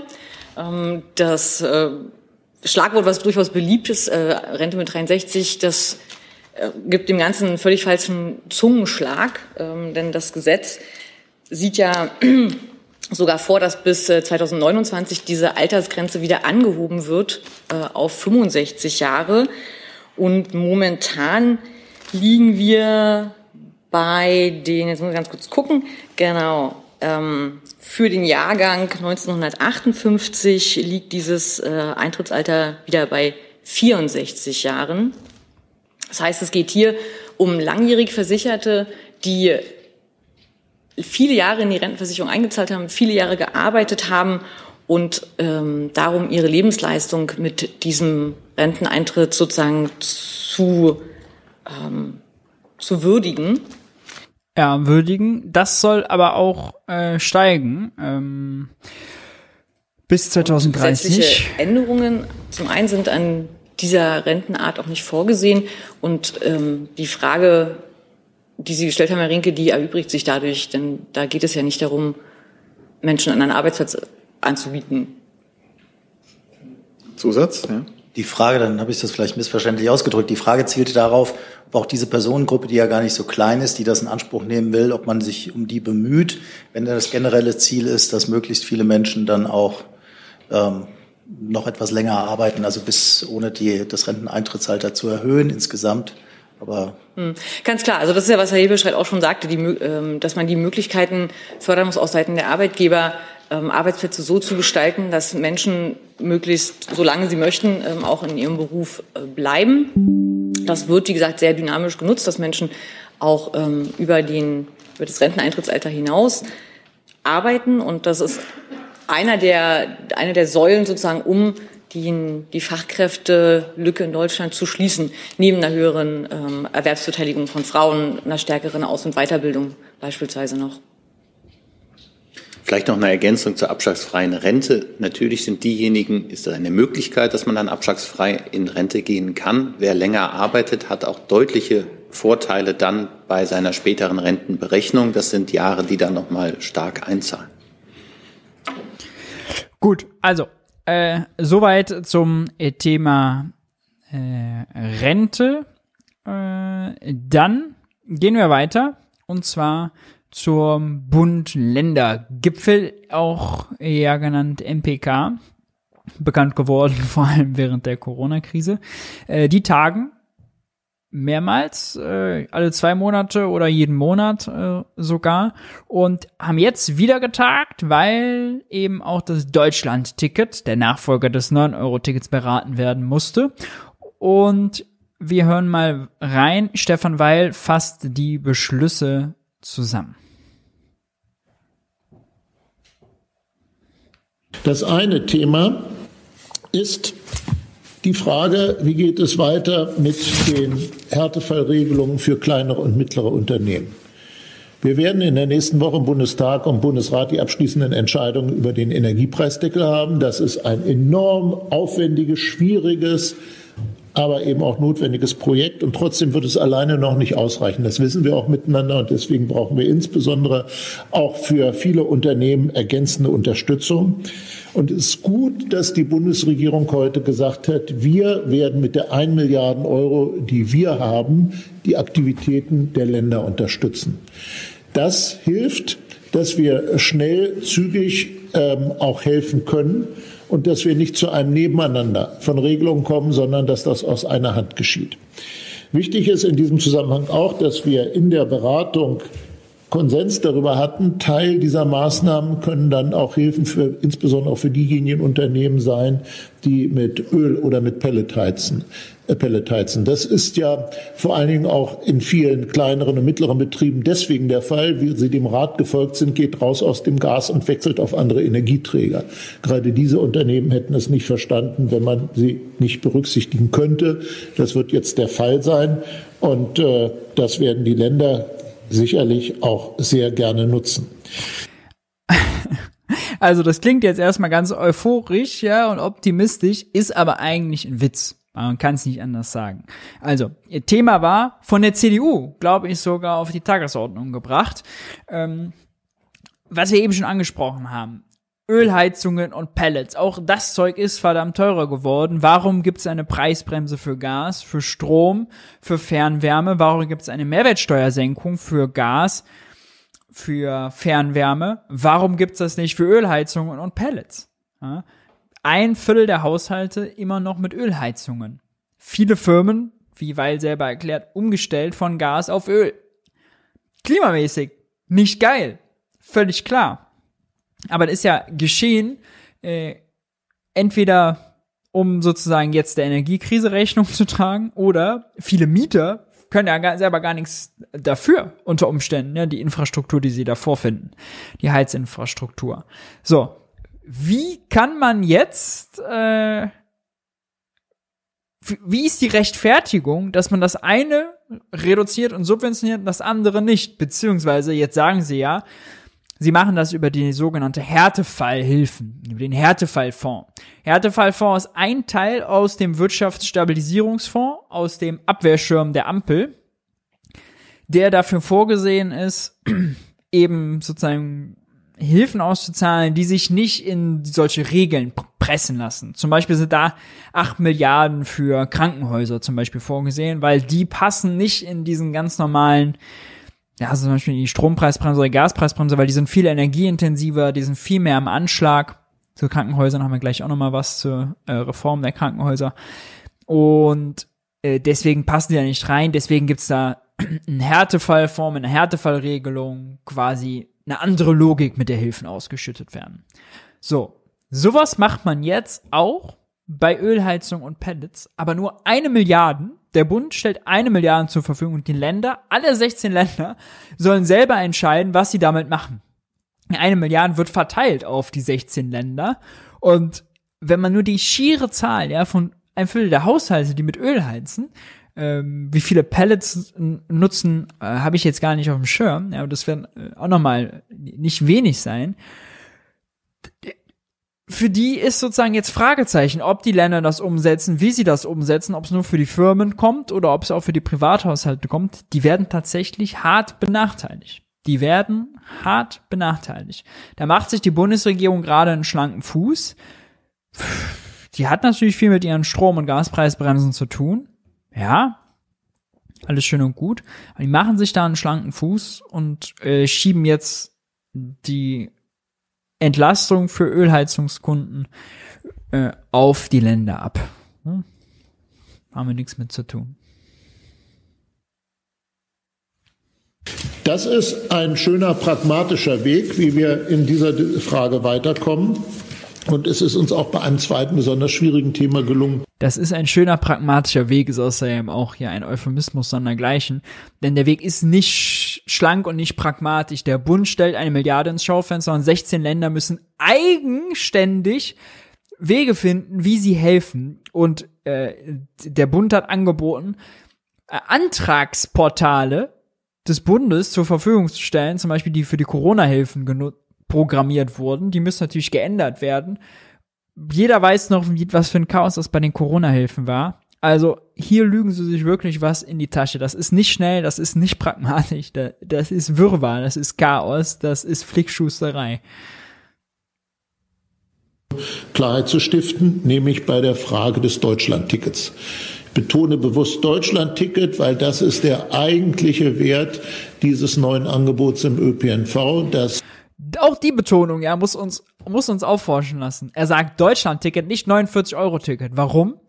Ja, weil wahrscheinlich da auf der Minister, äh, auf der äh, MPK über den Preis hart gefeilscht wurde, ja, weil überlegt wurde, den Preis, äh, die gerade gerade wüst kann es kaum erwarten, den Preis äh, nach oben zu treiben. Ne? CDU äh, Ministerpräsident aus NRW die sagen jetzt alle Deutschland-Ticket, nicht mehr 49 Euro ein Ticket. Die Gefahr besteht, es kommt für 49 Euro. Viel zu spät. Sollte eigentlich Nachfolger werden. So, wir haben jetzt schon drei Monate ohne 9 Euro Ticket und es soll jetzt zum ersten Vierten kommen. Man weiß es nicht. Schnellstmöglich, sagen die. Olaf Scholz sagt schnellstmöglich, ziemlich zügig. Also Vorsicht, Vorsicht, Vorsicht, Vorsicht. Wer weiß, wie lange die 49 Euro noch Bestand haben werden. Wir nicht nur kommunal und Verkehrsverbundsgrenzen, sondern auch Ländergrenzen. Auch das finde ich auch maßlos übertrieben. Äh, es geht für die wenigsten darum, mit Bus oder S-Bahn durch ganz Deutschland zu tuckern. Es geht für die meisten darum, zwischen verschiedenen Verkehrsbetrieben, zwischen verschiedenen Kommunen zu fahren und günstig zu fahren. Das ist der Wert. Mit 50 Euro ist günstig, schon mal für viele nicht der Fall. Und ob man damit durch Deutschland tuckern kann, ist ja für eine Kleinzahl der Leute nur relevant. Ja, die Ländergrenzen. Die Grenzen zwischen den verschiedenen einzelnen Verkehrsbetrieben. Und das aufmalen würde, wäre viel kleinteiliger. Das ist relevant. Aber wenn man nicht mit dem Bus fährt, Herr Weil, dann na, kann man sowas vielleicht auch nicht wissen.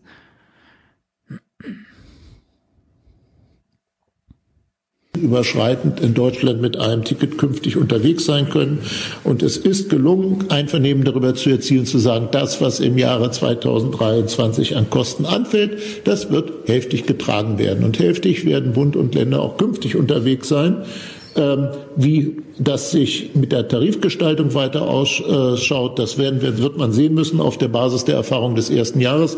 Dieses ganze System wird sich ja erst einmal einschwingen müssen. Aber wir sind auch das ganze Rumgehampeln mit, das muss sich einschwingen müssen, das System, und da muss man jetzt so viel ändern und ah, das ist ja alles so kompliziert. Also es ist ja 9-Euro-Ticket mit einer 4 vorne noch davor, wo die Verkehrsbetriebe mehr mit verdienen, ja, 40 Euro mehr im Monat. Also ich verstehe nicht, wenn man das schon einmal eingeführt hatte, was das jetzt für eine Rumhampelei ist, dass das jetzt so lang dauert. Heute soweit, dass wir sagen können, die finanziellen Grundlagen dafür sind gelegt. Und jetzt ist die Erwartung, dass wir dann auch schnell dann die entsprechenden Gesetze auf das Gleis bringen können. Wir haben etliche andere Themen diskutiert, Beispiel Gesetze aus Gleis bringen keine gute Idee beim Zustand der Deutschen Bahn. Beispielsweise die Unterbringung von Geflüchteten, vor allem aus der Ukraine, aber selbstverständlich auch aus anderen Ländern. Der ist Ah, noch ein Hinweis, wenn wir über Arbeitskräftemangel klagen, ja, dann wäre sich das Sinnvollste, den ÖPNV kostenfrei zu machen. Dann kann man sich die ganze Infrastruktur für Tickets und Ticketkontrolle und Fragen und Beratung rund um Tickets sparen. Das setzt ganz viele Arbeitskräfte frei. Servicemitarbeiter, Kontrolleure, Polizisten, Rechtsanwälte, äh, also was, die mit diesem ganzen Thema Schwarzfahren, Tickets, Ingenieure noch für die Ticketschalter, ist ja klar, Softwareentwickler, also was, setzt das alles frei, die wir dann für anderes gebrauchen können. Einfach einsteigen und fahren. Ja.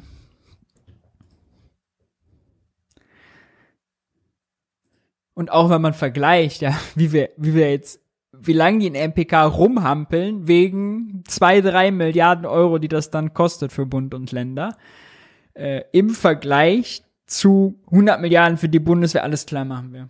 Ja, Ze ach, das ist Zeitenwende. Okay, los geht's. Äh, wo muss ich lang, Herr Scholz? Es so, okay, dass die Kommunen wirklich am Anschlag sind. Das ist gar keine Frage und wir uns gemeinsam enorm anstrengen müssen. Äh, wir werden das immer wieder regelmäßig auch im nächsten Jahr auf der Tagesordnung haben. Das steht fest und wir haben beispielsweise auch mit angesprochen die Situation in den Kinderkrankenhäusern im Zusammenhang mit der RSV-Infektionswelle. Ähm, da ist uns gesagt worden, es könnte sein, dass der Scheitelpunkt dieser Infektionswelle überschritten ist. Aber wir wissen auch aus Corona, das heißt nicht, dass es Entwarnung in den Krankenhäusern gibt, sondern dass dort der Höhepunkt noch folgen kann. Ähm, es werden auch Verlegungen notwendig sein, aber alle Beteiligten sind sich einig, wir werden dann maximal auch die vorhandenen äh, Vereinbarungen nutzen, insbesondere das Stichwort Kleeblatt-Konzept, äh, äh, dass alle Kinder auch eine angemessene Versorgung bekommen werden. Ähm, wir werden dann im nächsten Jahr viele andere Themen auch miteinander weiter zu besprechen. Ja, ja, bla bla bla bla bla. Ich hatte noch eine Grafik, die ich euch zeigen wollte. Oh. Und zwar sieht man hier so äh, die Preisentwicklung im Bereich Energie und Wasser. So, ja. Und hier gibt's einen von 2016 bis 2022 und in rosa, der hier ganz oben, der ist überraschenderweise das Heizöl. Ja, das sind die Verbraucherpreise für Heizöl. Die sind viel, viel stärker gestiegen bisher als die Verbraucherpreise für Strom. Das ist hier das rote. Strom als auch für Erdgas. Das ist hier dieses dunkelblaue. Trotzdem gibt's für Heizöl nur diese 1 Milliarde Pseudolösung. Keine Bremse, kein gar nichts. Ja? Das ist noch so als äh, kurze Ergänzung. Dann hatte ich vom Planungsbeschleunigungsgesetz äh, gesprochen. FDP und Grüne sind sich sehr uneinig darüber. Die Grünen kritisieren, die FDP will da jetzt auch den ganz normalen Straßenbau mit rein. Im Koalitionsvertrag stand aber eigentlich nur Maßnahmen für Klimaschutz, zum Beispiel Stromtrassen, Wind, äh, äh Windräder und sowas. Die FDP will jetzt eben den normalen Ausbau der Straßen und jetzt ist so ein bisschen so ein Kampf, fast schon Kulturkampf darüber äh, entfacht, wie viel denn in Straße und wie viel in Schiene investiert wird. Und dazu war unser Verkehrsminister Volker Wissing zu Gast beim Bericht aus Berlin. Und das hören wir uns doch mal an. In Karlsruhe ist uns jetzt der Bundesverkehrsminister zugeschaltet. Herzlich willkommen, Volker Wissing. Herr Wissing, wir haben es gerade gehört. Ihr Parteifreund Lambsdorff war am Wochenende so genervt, dass er ja, Zitat, gesagt hat, die Bahn habe sich aufgegeben, es sei nur noch unwürdig. In letzter Instanz sind Sie dafür verantwortlich. Wie wollen Sie Ihren Parteifreund, aber auch viele andere genervte Menschen denn dazu bringen, doch wieder mit der Bahn zu fahren? Kleiner Fun Fact, äh, als ich Ende letzter Woche mit äh, der Bahn gefahren bin, habe ich ein Video gedreht, weil hinter mir so eine nervige Tür immer auf und zu gegangen ist von sich aus. Ich habe gelernt, Profi-Tipp, es gibt einen Knopf da, damit kann man die ausmachen, dass die ganze Zeit offen bleibt, weil die ganze Zeit quietschend ist die auf und zu gegangen. Und dieses Video, habe ich auf Twitter einfach rausgehauen, hat auch in diesen Bericht aus Berlin äh, geschafft. Äh, lustige Anekdote, habe ich mich gewundert, als ich das gesehen habe. Aber den haben wir jetzt hier nicht mit drin, der war davor indem wir die Situation deutlich verbessern. Wir haben ja eine ganze Reihe von Maßnahmen schon eingeleitet. In dem Beitrag ist ja deutlich geworden, in den letzten Jahren wurde viel zu wenig investiert in unsere Schiene. Die Schiene ist äh, in einem schlimmen Zustand. Und deswegen müssen wir jetzt einiges verändern. Wir werden ein Hochleistungsnetz schaffen, Korridorsanierung auf den Weg bringen, damit schnell mehr Kapazitäten kommen. Wir werden die Schiene technisch aufrüsten mit äh, moderner Signalisierung. Wir werden sie digitalisieren und wir bauen sie aus. Wir haben gerade jetzt ähm, in der vergangenen Woche eine Neubaustrecke in Betrieb genommen, Ulm-Wendlingen. Das ist ein Neubauprojekt, das uns auch neue Kapazitäten bringt. Und wir werden die Riedbahn grundlegend sanieren und dann deutliche Verbesserungen im Netz spüren. Herr Wissing, wir haben es aber gerade in dem Beitrag gehört, Bahnvorstand Huber, ähm, der beklagt einen Sanierungsstau von 50 Milliarden Euro. Wenn man mit Verbänden redet, da haben die uns gesagt, ja eigentlich braucht die Bahn so viel wie die Bundeswehr. Haben Sie denn schon mit Ihrem Parteifreund Finanzminister Lindner gesprochen, dass da auch genug Geld für die Bahn vorhanden ist, und zwar über die ganzen Jahre? Frage. Selbstverständlich ja. Und der Bahn wird das Geld zur Verfügung gestellt, das sie braucht. Die Bahn ist voll ausfinanziert, auch für das Jahr 2023, was die laufenden Projekte angeht. Im Et ja, das entscheidende Wort ist hier am Ende gefallen. Die Bahn ist voll ausfinanziert, was die laufenden Projekte angeht. Vielleicht sind die laufenden Projekte aber viel zu wenig. Vielleicht könnte mehr, viel, viel mehr Projekte ans Laufen bringen, wenn man auch mal mehr Kohle raushaut. Etat 2023 ist aber wieder deutlich mehr Geld für die Straße vorgesehen als für die Schiene. Müssten Sie nicht eigentlich jetzt alle Mittel zusammenkratzen und sie in die Bahn stecken? Nein, denn ich kann in den äh, Haushalt 2023 ja nur so viel Geld einstellen, wie ich tatsächlich ausgeben kann. Das ist im Grunde genommen so, wie wenn man ein Einfamilienhaus baut. Wenn der Architekt plant, dann braucht man noch nicht den vollen Kredit. Wir werden aber im, beispielsweise im Jahr 2024 alleine für die Riedbahnsanierung weit über eine halbe Milliarde Euro zusätzlich brauchen. Oh, ein Einzelbeispiel mit vielen Nullen. Oh, das beeindruckt uns jetzt, Herr Wissing. Und die wird dann auch zur Verfügung gestellt. Gut. Ich kann in einem Bundeshaushalt pro Haushaltsjahr immer nur das Geld einstellen, das tatsächlich ausgegeben werden kann. Jetzt geht es um die Beschleunigung. Wir die Frage wäre ja, warum kann dann nur so wenig ausgegeben werden? Kann man nicht was machen, damit da mehr ausgegeben werden kann? Der Zustand gerade jetzt ist ja wirklich erbärmlich. Äh, der Beitrag im Bericht aus Berlin davor hat das auch gezeigt. Also wie viel Verspätung da und Eingangs wurde ja sein eigener Parteikollege Alexander Graf Lambsdorff zitiert, der scheinbar zwei Stunden am Bahnsteig stand und immer wurde nur die Anzeige geändert. Der Zug kommt in 15 Minuten später, 15 Minuten später, 15 Minuten später und alle haben sich dort den Arsch abgefroren. Wir haben gerade gehört, äh, dem ARD Hauptstadtstudio liegt ja exklusiv der Präsidiumsbeschluss Ihrer Partei vor, der morgen dann auch abgestimmt werden soll äh, für die Planungsbeschleunigung. Und da sollen eben auch mehr Verkehrsprojekte ähm, in das Bund, sollen äh, das Bundesverwaltungsgericht erstinstanzlich zuständig sein und damit ähm, eben Widerspruchsrechte, Einspruchsrechte äh, erschwert werden oder wegfallen. Da gibt es doch den nächsten Streit in der Regierung, oder? Wir haben im Koalitionsvertrag eine ganz wichtige Vereinbarung. Damit meint sie, ist das Planungsbeschleunigungsgesetz, von dem ich schon gesprochen hatte. getroffen, nämlich die Planungszeiten zu halbieren oder sogar mindestens zu halbieren. Und ich habe jetzt Vorschläge gemacht, wie man das erreichen kann. Und natürlich äh, bestehe ich darauf, dass diese Halbierungsziele, dass die auch tatsächlich umgesetzt werden. Wir sind äh, in einem Land, das dringend Fortschritt braucht. Und dieser Fortschritt, der kann nicht äh, auf die nächsten 10, 20 Jahre verschoben werden. Dafür haben wir keine Zeit mehr. Wir, müssen, Wissing, wir sehen das ja.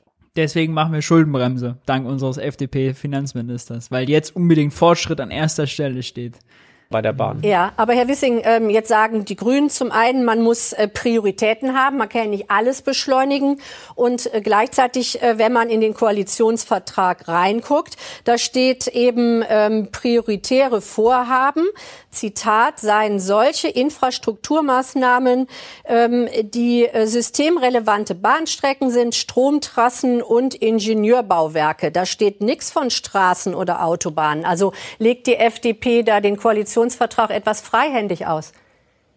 Nein, ich kann den wörtlich auslegen. Diese Ingenieurbauwerke sind äh, Autobahnbrücken beispielsweise. Und deswegen ist der ja Koalitionsvertrag. Da, da sagen die ja, okay, da kann beschleunigt werden. Naja, wunderbar, die, die sollen auch beschleunigt werden. Äh, dann werden wir die, wir werden da sicherlich auch eine Lösung finden, denn wir haben ja im Koalitionsvertrag klar gesagt, wir wollen die Planungszeiten in Deutschland halbieren. Äh, was Sie jetzt ansprechen, ist die Frage, welche Projekte man dann prioritär baut. Äh, da macht es sicherlich Sinn, dass die dringlichsten Projekte zuerst äh, gebaut werden, aber man kann ja nicht alles gleichzeitig machen. Priorisierung ist eine der Kernaufgaben eines Infrastrukturministeriums. Aber selbstverständlich gilt die Halbierung der Planungszeiten für die gesamte Infrastruktur. Und wir brauchen ja in Deutschland dringend mehr Schiene. Wir brauchen dringend die Sanierung der Autobahnbrücken. Wir brauchen dringend Verbesserungen bei unseren äh, Wasserstraßen, aber natürlich brauchen wir auch Straßenbau. Wir müssen sich ja nur anschauen, wie viel äh, Güter wir auf der Straße transportieren. Das sind 3,7 Milliarden Tonnen Güter pro Jahr auf der Straße und äh, etwa 10 Prozent davon auf der Schiene. Wir wollen deutlich mehr auf die die Schiene bringen, aber wir werden auch auf der Straße gesteigerte Anforderungen haben in den nächsten Jahren und wir können ja nicht leere Supermarktregale produzieren, weil wir die, die Infrastruktur nicht schnell genug ausbauen. Ja, damit hat er natürlich äh, recht jetzt nicht mehr in die Straße zu investieren, ähm, macht auch keinen Sinn. Allerdings ist die Frage wirklich, a, wird da wirklich genug Geld rausgeballert? Wird da genug Geld ins Schaufenster gestellt? Wenn die Deutsche Bahn doch so ein Flaschenhals ist, wenn die äh, Verkehrsinfrastruktur so ein Flaschenhals ist, ja auch in der Privatwirtschaft, ja auch für private Firmen, warum, warum versuchen wir dann nicht, die realen Ressourcen, die Arbeitskräfte, die Materialien, was auch immer da quasi fehlt, zu beschaffen, um auch mehr Geld ausgeben zu können. Ja, warum planen wir nicht mehr? Warum machen wir nicht mehr gleichzeitig? Es ist so ein bisschen so, als würde er sich von dem bisher dort kaputt gesparten System jetzt selbst einzwängen lassen. Und ja, es voll ausfinanziert für laufende Projekte. Aber so Whatever it takes Ansatz, all in ist das nun wahrlich nicht. Dazu gab es noch eine andere Meldung. Äh, der Bahnaufsichtsrat hat die Weichen gestellt für den äh, Verkauf von DB Schenker. Unklar ist noch, schreibt das Handelsblatt, wo das Geld denn am Ende äh, hinfließen soll. Äh, wohin der Verkaufserlös dann fließen soll, wird in der Branche bereits intensiv diskutiert. Die Wettbewerber der Bahn fordern, das Geld über einen Schieneninfrastrukturfonds in das Netz zu stecken. Wenn man mal keine Idee hat, einfach mal einen Fonds fordern, einen neuen. Andererseits kann die Bahn den Erlös gut zur Tilgung von Schulden einsetzen. Mhm. Das würde wiederum die Finanzierungskosten senken und so Spielraum für neue Investi Investitionen bringen. Ja, Sorgenkind Deutsche Bahn. Wir haben noch ein anderes Sorgenkind und dazu kommen wir jetzt, und zwar unsere Krankenhäuser.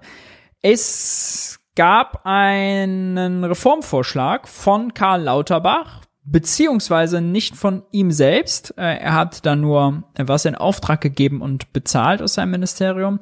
Nämlich haben Wissenschaftler, äh, Re äh, genau, Re äh, Gesundheitswissenschaftler, Rechtswissenschaftler und Ökonomen sich zusammengesetzt. Ich glaube 17 verschiedene Personen und ein halbes Jahr lang dran rumgetüftelt, wie man denn die Krankenhausfinanzierung verändern kann, so dass das ein bisschen besser läuft und äh, man die Ökonomie, die betriebswirtschaftlichen Zwänge rausbekommt und mehr Qualität und mehr Versorgung.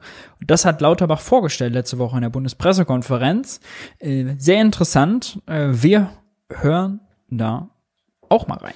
Bitte, Zunächst vielen Dank, Herr Feldhoff, dass wir hier wieder unter Ihrer Leitung tagen dürfen. Meine sehr verehrten Damen und Herren, wir widmen uns heute den Problemen in den Krankenhäusern. Die Krankenhäuser haben gravierende Probleme.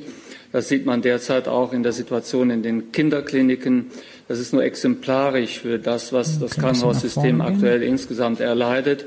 Ein einheitlicher Pauschalhandel, ob er nicht so dominiert die Ökonomie im Gesundheitssystem, besonders im Krankenhaussystem dahingehend, wenn ich immer das gleiche Geld bekomme für den Fall, dann mache ich Gewinn, indem ich den Fall möglichst billig behandle. Thema Somit Fallpauschalen. lohnt sich eine billige Behandlung des Falles, denn wenn der Preis immer der gleiche ist, dann mache ich Gewinn, wenn ich den Fall billiger behandle. Somit hat man mit diesem System eine Tendenz zu billiger Medizin. Zum Zweiten, die Krankenhäuser können nur das Budget erhöhen, indem sie mehr Fälle behandeln. Und das gibt einen starken Anreiz, immer mehr Fälle zu behandeln. Diese Fälle werden aber dann zur Kostenkontrolle äh, schlechter bezahlt. Somit kommen die Krankenhäuser durch dieses System in ein Hamsterrad. Sie müssen immer so billig wie möglich behandeln und so viel wie möglich behandeln. Das ist eine Art der Ökonomie, die in dieser Art in Europa nicht ein zweites Mal praktiziert wird. Das Problem ist seit mindestens zehn Jahren bekannt und es ist bisher nie grundsätzlich also angegangen worden. Daher Interessant. Karl Lauterbach war Beraterin der SPD-Ministerin, die das damals eingeführt hat. Also Karl Lauterbach, auch, das gibt er auch zu, später in der Pressekonferenz und sagt auch, die Gefahren wurden damals schon gesehen aber diese Ökonomisierung des Gesundheitswesens äh, hat er mit geplant. Ja, äh, wenn er also immer sagt, jetzt, das ist seit zehn Jahren bekannt, seit 20 Jahren läuft da was schief, in seit 20 Jahren gibt's diese Fallpauschalen. Damals war die Liegezeit überdurchschnittlich hoch, höher als in anderen Ländern, deswegen wollte man da quasi mehr Effizienz reinbringen. Ja, hat man scheinbar übertrieben. Äh, muss er an seine eigenen Reformen mit ran ist die Reform, die wir jetzt hier in Auftrag gegeben haben, an der wir jetzt arbeiten. Aus meiner Sicht eine Revolution im System war dieser Anreiz, über die Fälle das Budget aufzubauen, die Fälle möglichst billig zu behandeln. Das soll abgestellt werden. Die Vorschläge werden gleich von der Kommission äh, vorgestellt. Die Kommission arbeitet seit mehr als einem halben Jahr in unserem Auftrag an diesen Reformvorschlägen.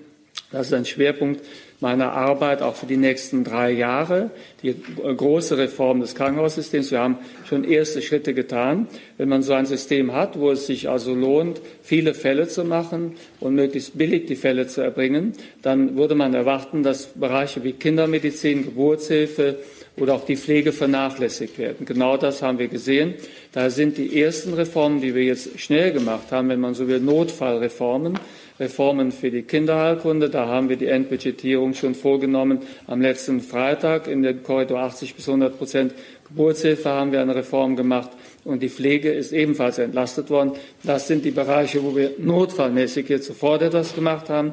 Aber die große Reform muss jetzt kommen, die wird heute vorgestellt. Der wichtigste Punkt ist der, aus der Perspektive des Patienten, was wird sich denn da ändern?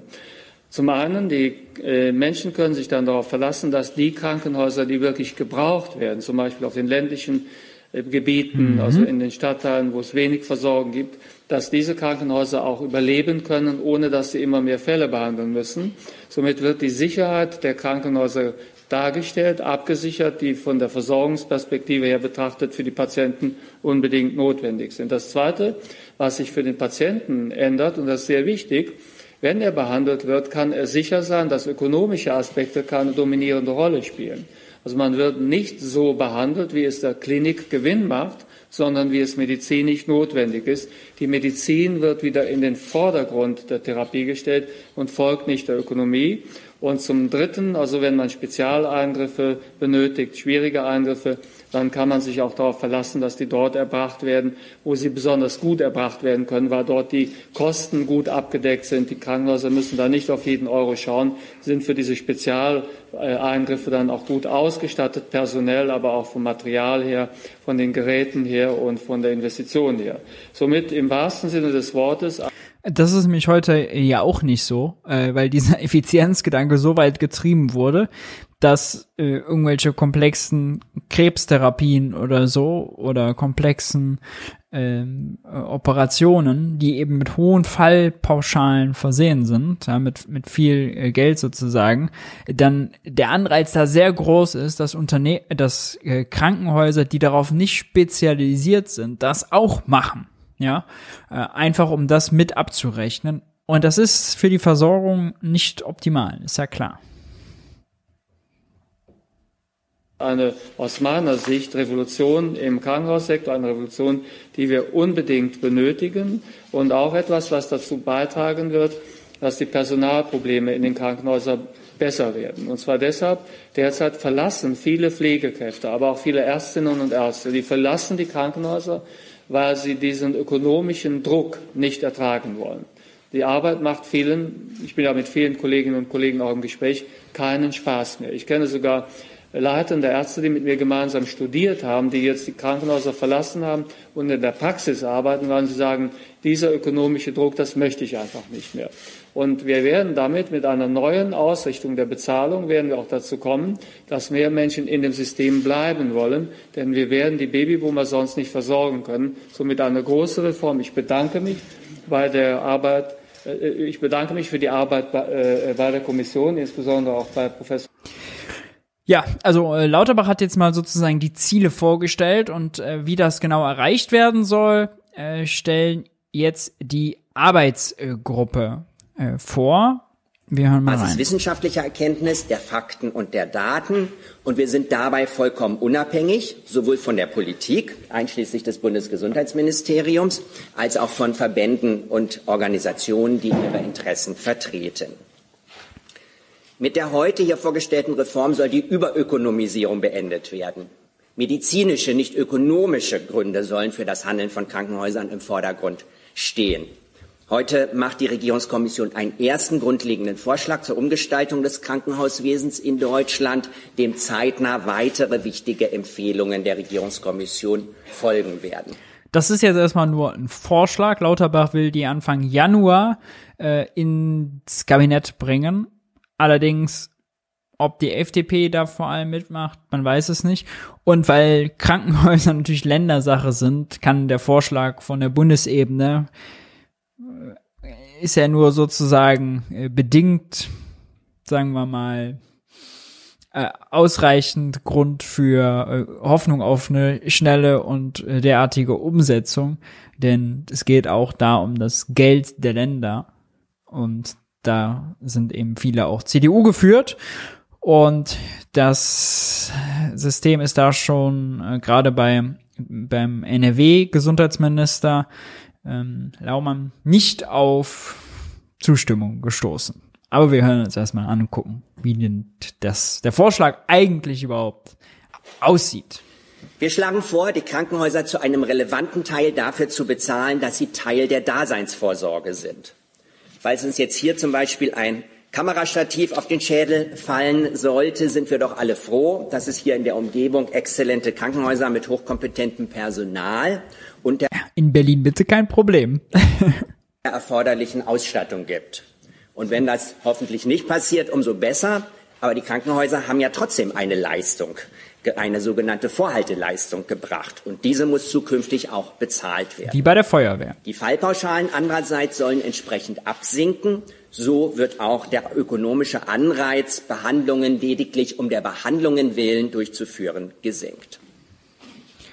Er sagt jetzt hier nicht, wie viel. Äh, das wurde später nochmal ausgeführt, äh, wird nach Leistung auch nochmal unterschieden, aber der Grundsatz ist, dass 40 Prozent der Krankenhausfinanzierung über Vorhaltepauschalen und dann gewisse andere, wie zum Beispiel Notaufnahmen, äh, kind, äh, äh, Kinderbehandlung, all sowas, wo Vorhalte noch viel wichtiger ist, da soll sozusagen 60 Prozent ähm, dieser Leistung über diese Vorhaltepauschalen finanziert werden.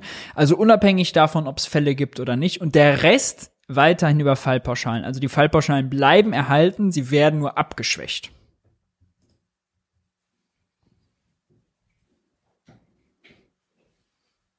Wir empfehlen ferner, Krankenhäuser drei verschiedenen, klar definierten Stufen zuzuordnen, damit Deutschland einheitlich eine Planung nach den Bedürfnissen der Bevölkerung möglich wird, je nach Stufe lokal, regional oder überregional. Und Krankenhäuser sollen ihre Aufgabengebiete nicht mehr so ungenau zugewiesen bekommen, wie es bislang mit den klassischen medizinischen Fächern erfolgt, sondern zielgenauer mit klar definierten Vorgaben, die ein Krankenhaus erfüllen muss, etwa hinsichtlich Personal oder medizinischen Geräten. Ich möchte Ihnen ein Beispiel geben. Innere Medizin zum Beispiel ist extrem breit und unspezifisch und ermöglicht, dass auch eine kleine und schlecht ausgestattete innere Abteilung vom akuten Herzinfarkt bis zur komplexen Krebsbehandlung alles durchführen und abrechnen kann. Die neuen Leistungsgruppen, die wir vorschlagen, zum Beispiel wäre das dann Leukämie und Lymphome, garantieren zukünftig, dass alle Patientinnen und Patienten nur noch in Abteilungen behandelt werden, die hierfür die nötige Expertise und die nötige Ausstattung haben. Also damit Krankenhäuser dann sowas abrechnen können in Zukunft, müssen sie dafür quasi freigegeben sein und gewisse Kriterien erfüllen. Hierdurch soll Qualität und nicht wie bisher vor allem Quantität sichergestellt werden. Ich habe von drei Stufen oder Leveln gesprochen. Den Krankenhäusern der untersten Stufe 1 kommt eine herausragende Bedeutung zu, weshalb die Regierungskommission für diese eine besondere Rolle vorsieht. Sie stellen flächendeckend die Versorgung sicher, da wo die Menschen wohnen. Sie sollen teilweise integriert arbeiten, ambulant, stationär. Sie sollen regional geplant werden unter Beteiligung neben den Ländern, der Regionen oder Kommunen und der niedergelassenen Ärztinnen und Ärzte vor Ort. Es soll gesetzgeberisch ermöglicht werden, dass sie von qualifizierten Pflegefachpersonen und nicht zwingend von Ärzten geleitet werden können und sie sollen, diese Krankenhäuser der ersten Stufe, vollständig aus dem DRG-System herausgelöst werden.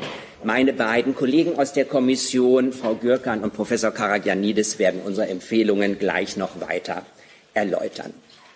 Abschließend ist es mir noch ein großes Bedürfnis, meinen Kommissionskolleginnen und Kollegen für die großartige professionelle, intensive und auch im Übrigen ehrenamtliche Arbeit und für ihr übergroßes Engagement von Herzen zu danken. Zusätzlicher Dank oder besonderer Dank gebührt den Professoren Karagianidis, Busse und Augurski, die als ja, genau. Wir können jetzt noch mal hier reinhören. stützt. Das bedeutet, wenn ich eine Krebserkrankung habe, was profiziert in den Mindeststrukturqualitäten auch dann danach zur Rückverlegung und heimatnahen Versorgung. Und deswegen ist sowas. Also neben den Fallpauschalen geht es äh, darum, quasi drei verschiedene Krankenhäuser zu definieren. Einmal die Nahversorgung, dann so äh, eine Stufe darüber, Krankenhäuser, die bisschen mehr anbieten und dann so wirkliche Spezialisten, so Universitätskliniken und die unterschiedlich zu finanzieren äh, und nicht, dass alle alles machen. Ähm, weil der ökonomische Anreiz dafür genommen wird und ähm, weil eben auch ja da Fachkräftemangel, ja, und das auch gar nicht äh, sozusagen perfekt passt. Und genau, darüber hat er jetzt hier noch gesprochen, wie das genau äh, ausdefiniert wird. Allerdings ist das ja jetzt nur der erste Vorschlag, nur der wissenschaftliche Vorschlag, ja. Lauterbach hat die Prinzipien vorgegeben, weniger Ökonomie, weniger Anreiz über Fallpauschalen, mehr Vorhalte okay. Und halt mit dem Personal, was man da hat, effizienter umgehen. Also nicht alle machen alles, sondern Spezialisierung. Das ist sicherlich ein wäre das, wäre, wäre, wäre, konjunktiv ein großer Fortschritt.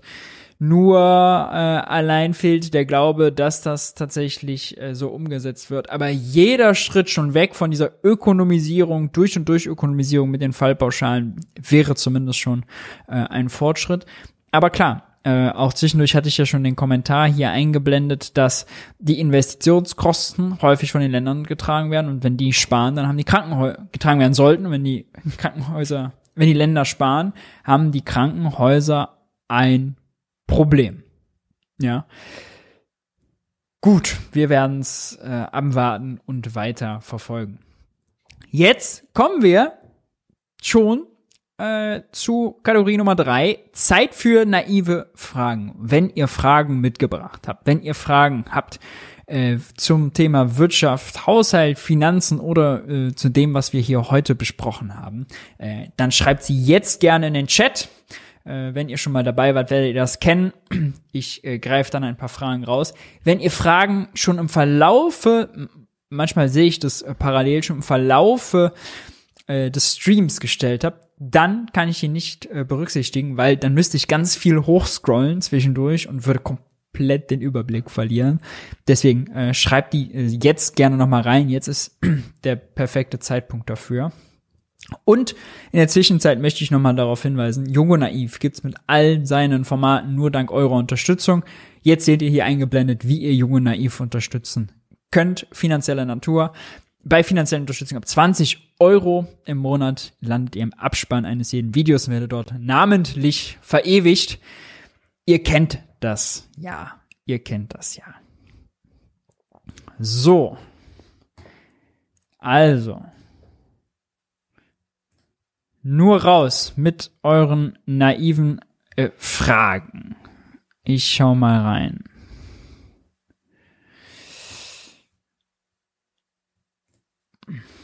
Welche negativen Folgen der Verschuldung hat man zu befürchten, die die positiven Seiten von besserer Bildung, Infrastruktur und Klimaneutralität zunichte machen?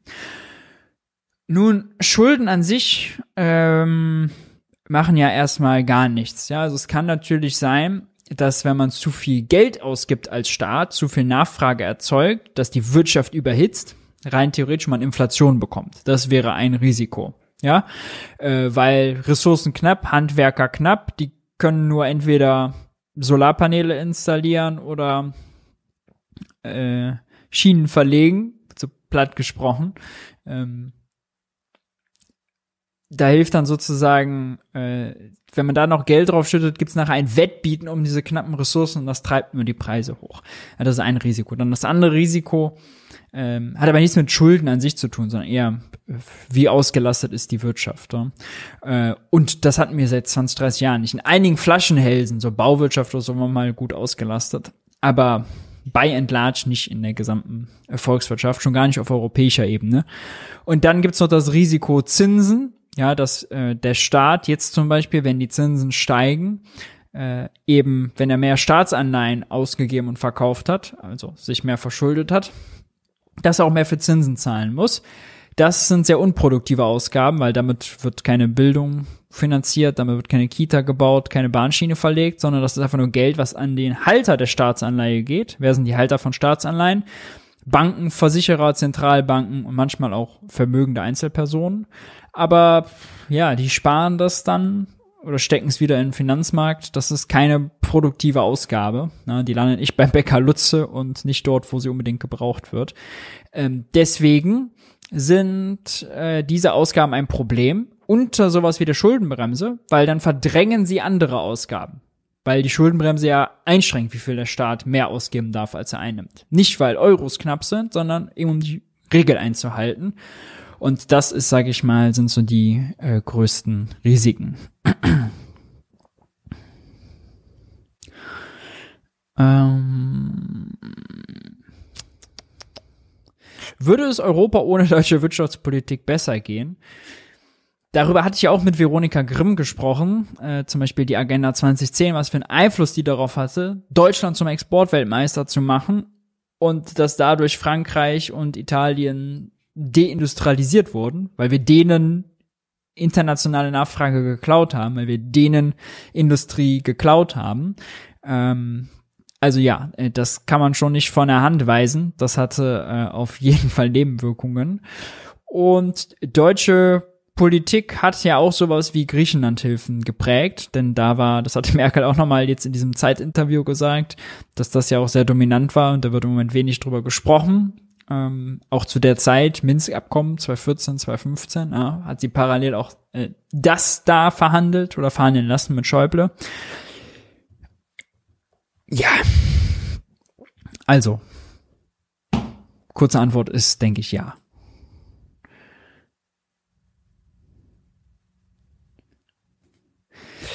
Was spricht in Deutschland dagegen, mehr Demokratie zu wagen, zum Beispiel auf Kreisebene über Sachthemen abzustimmen? Aber ist jetzt keine ökonomische Frage, ist eine Frage Demokratieverständnis und Föderalismus. Ich würde sagen, da könnten wir uns schon auch mehr zutrauen, mehr im Kleinen zu entscheiden.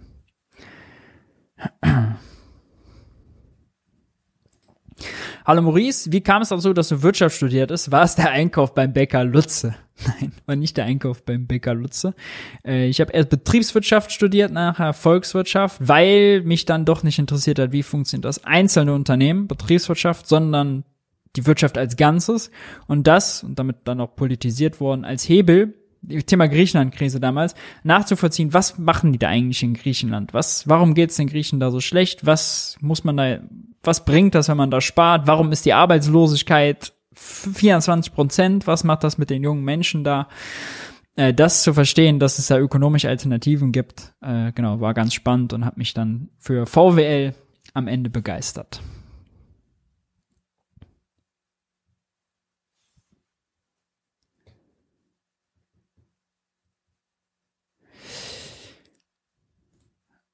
Ah. Naive Frage. Wie kann man kurz, prägnant, überzeugend argumentieren, dass Ungleichheit Demokratie schädigend ist? Äh, nun ja, ich würde sagen, dass Demokratie ja darauf beruht, Macht auf viele zu verteilen. Ja, weil der Geg das Gegenteil von der Demokratie äh, bedeutet ja dann immer sowas wie äh, Autokratie, Diktatur, wo dann Macht auf wenige Personen vereint ist. So, und wenn wir Demokratie bedeutet, wir wollen die Macht, Macht des Einzelnen einschränken und auf verschiedene verteilen, dann passt das natürlich nicht zusammen, dass wir neben der Stimmabgabe ökonomische Macht, Geld auf dem Konto, Betriebsvermögen, Immobilienvermögen in den Händen weniger konzentrieren lassen. Ja. Also das ist der Widerspruch. Für Demokratie heißt sozusagen, wir wollen Macht des Einzelnen einschränken, aber ökonomisch bedeutet das das Gegenteil. Macht wird sozusagen äh, konzentriert.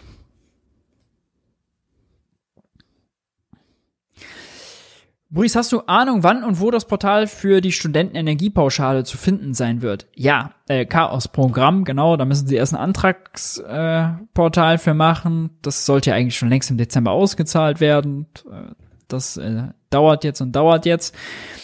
Ich, ich weiß es nicht, ich glaube, es ist noch nicht fertig. Ja? Ähm, ich werde es mal erforschen und nächste Woche mitbringen ins Wirtschaftsbriefing, wie da der Stand ist.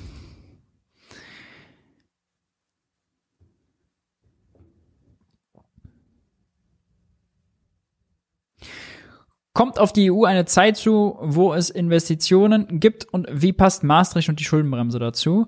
Nun, sowas wie die Schuldenbremse und Maastricht-Regeln sind ja auch Schuldenregeln, die passen sehr schlecht dazu, dass man jetzt ähm, Milliarden schwer, hunderte Milliarden schwer investieren muss. Ja, weil die lassen das eben nicht zu. Die sind dafür zu streng, zu eng, diese, diese Regeln.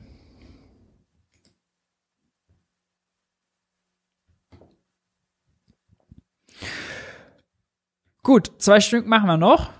Ähm, dadum, dadum, dadum. Glaubst du, dass die Ampel innerhalb der Legislaturperiode irgendwann an inneren Streitigkeiten oder ideologischen Differenzen zerbrechen wird? Oh, spekulative Frage. Nein, ich glaube nicht. Ich glaube schon, die, die, sagen wir mal, die Hebel der Macht werden sie schon zusammenhalten, ganz pragmatisch so groß und unüberwindbar sind die jetzt auch nicht immer, selbst wenn sich bei einem sowas wie einem Planungsbeschleunigungsgesetz dann nicht einig sind. Aber ähm, oder bei Boni-Zahlungen wären äh, unter Strom- und Gaspreisbremse. Aber das ist jetzt nichts, für was man eine äh, Koalition aufbricht. Und alle haben ja auch schon sich sehr flexibel gezeigt. Ja, die Grünen haben Tankrabatt mitgemacht, Robert Habeck äh, lässt Kohlekraftwerke länger laufen, Atomkraftwerke länger laufen, Christian Lindner macht Schulden an der Schuldenbremse vorbei. Ja, also jeder muss sich irgendwie so ein bisschen, so ein bisschen strecken. Ich glaube, wenn sie das am Anfang jetzt viel machen, dann sorgt das auch am Ende dafür, dass man bereit ist, das auch noch, noch weiterzumachen.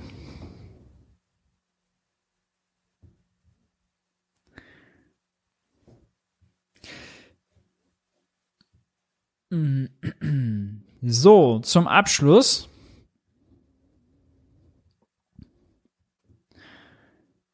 Nehmen wir doch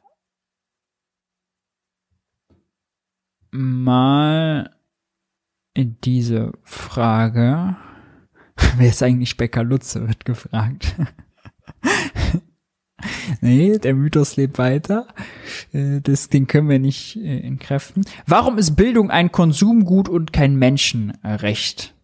Ja, das ist äh, doch eine gute Frage. Konsumgut ist es tatsächlich in dem Sinne, als dass im Haushalt Personalausgaben Konsumausgaben sind, keine Investitionsausgaben und deswegen Lehre einstellen eine Konsumausgabe ist. Schule bauen wiederum ist eine Infrastrukturmaßnahme, wäre eine Investition. Ähm, und Bildung ist in der allgemeinen Erklärung der Menschenrechte äh, aus meiner Sicht auch festgehalten. Ja, jeder hat Recht auf freien Zugang zu Bildung oder so. Wie gut die ist, ist halt die Frage. Und da versagen wir so ein bisschen. Wenn jeder Vierte nach der Grundschule nicht vernünftig Mathe und Schreiben kann, großes äh, Problem. Und dazu, das passt jetzt vielleicht als Abschluss, gibt's aber in der allgemeinen Erklärung der Menschenrechte auch noch ein anderes Recht, Artikel 23 oder 24, und zwar das Recht auf Arbeit.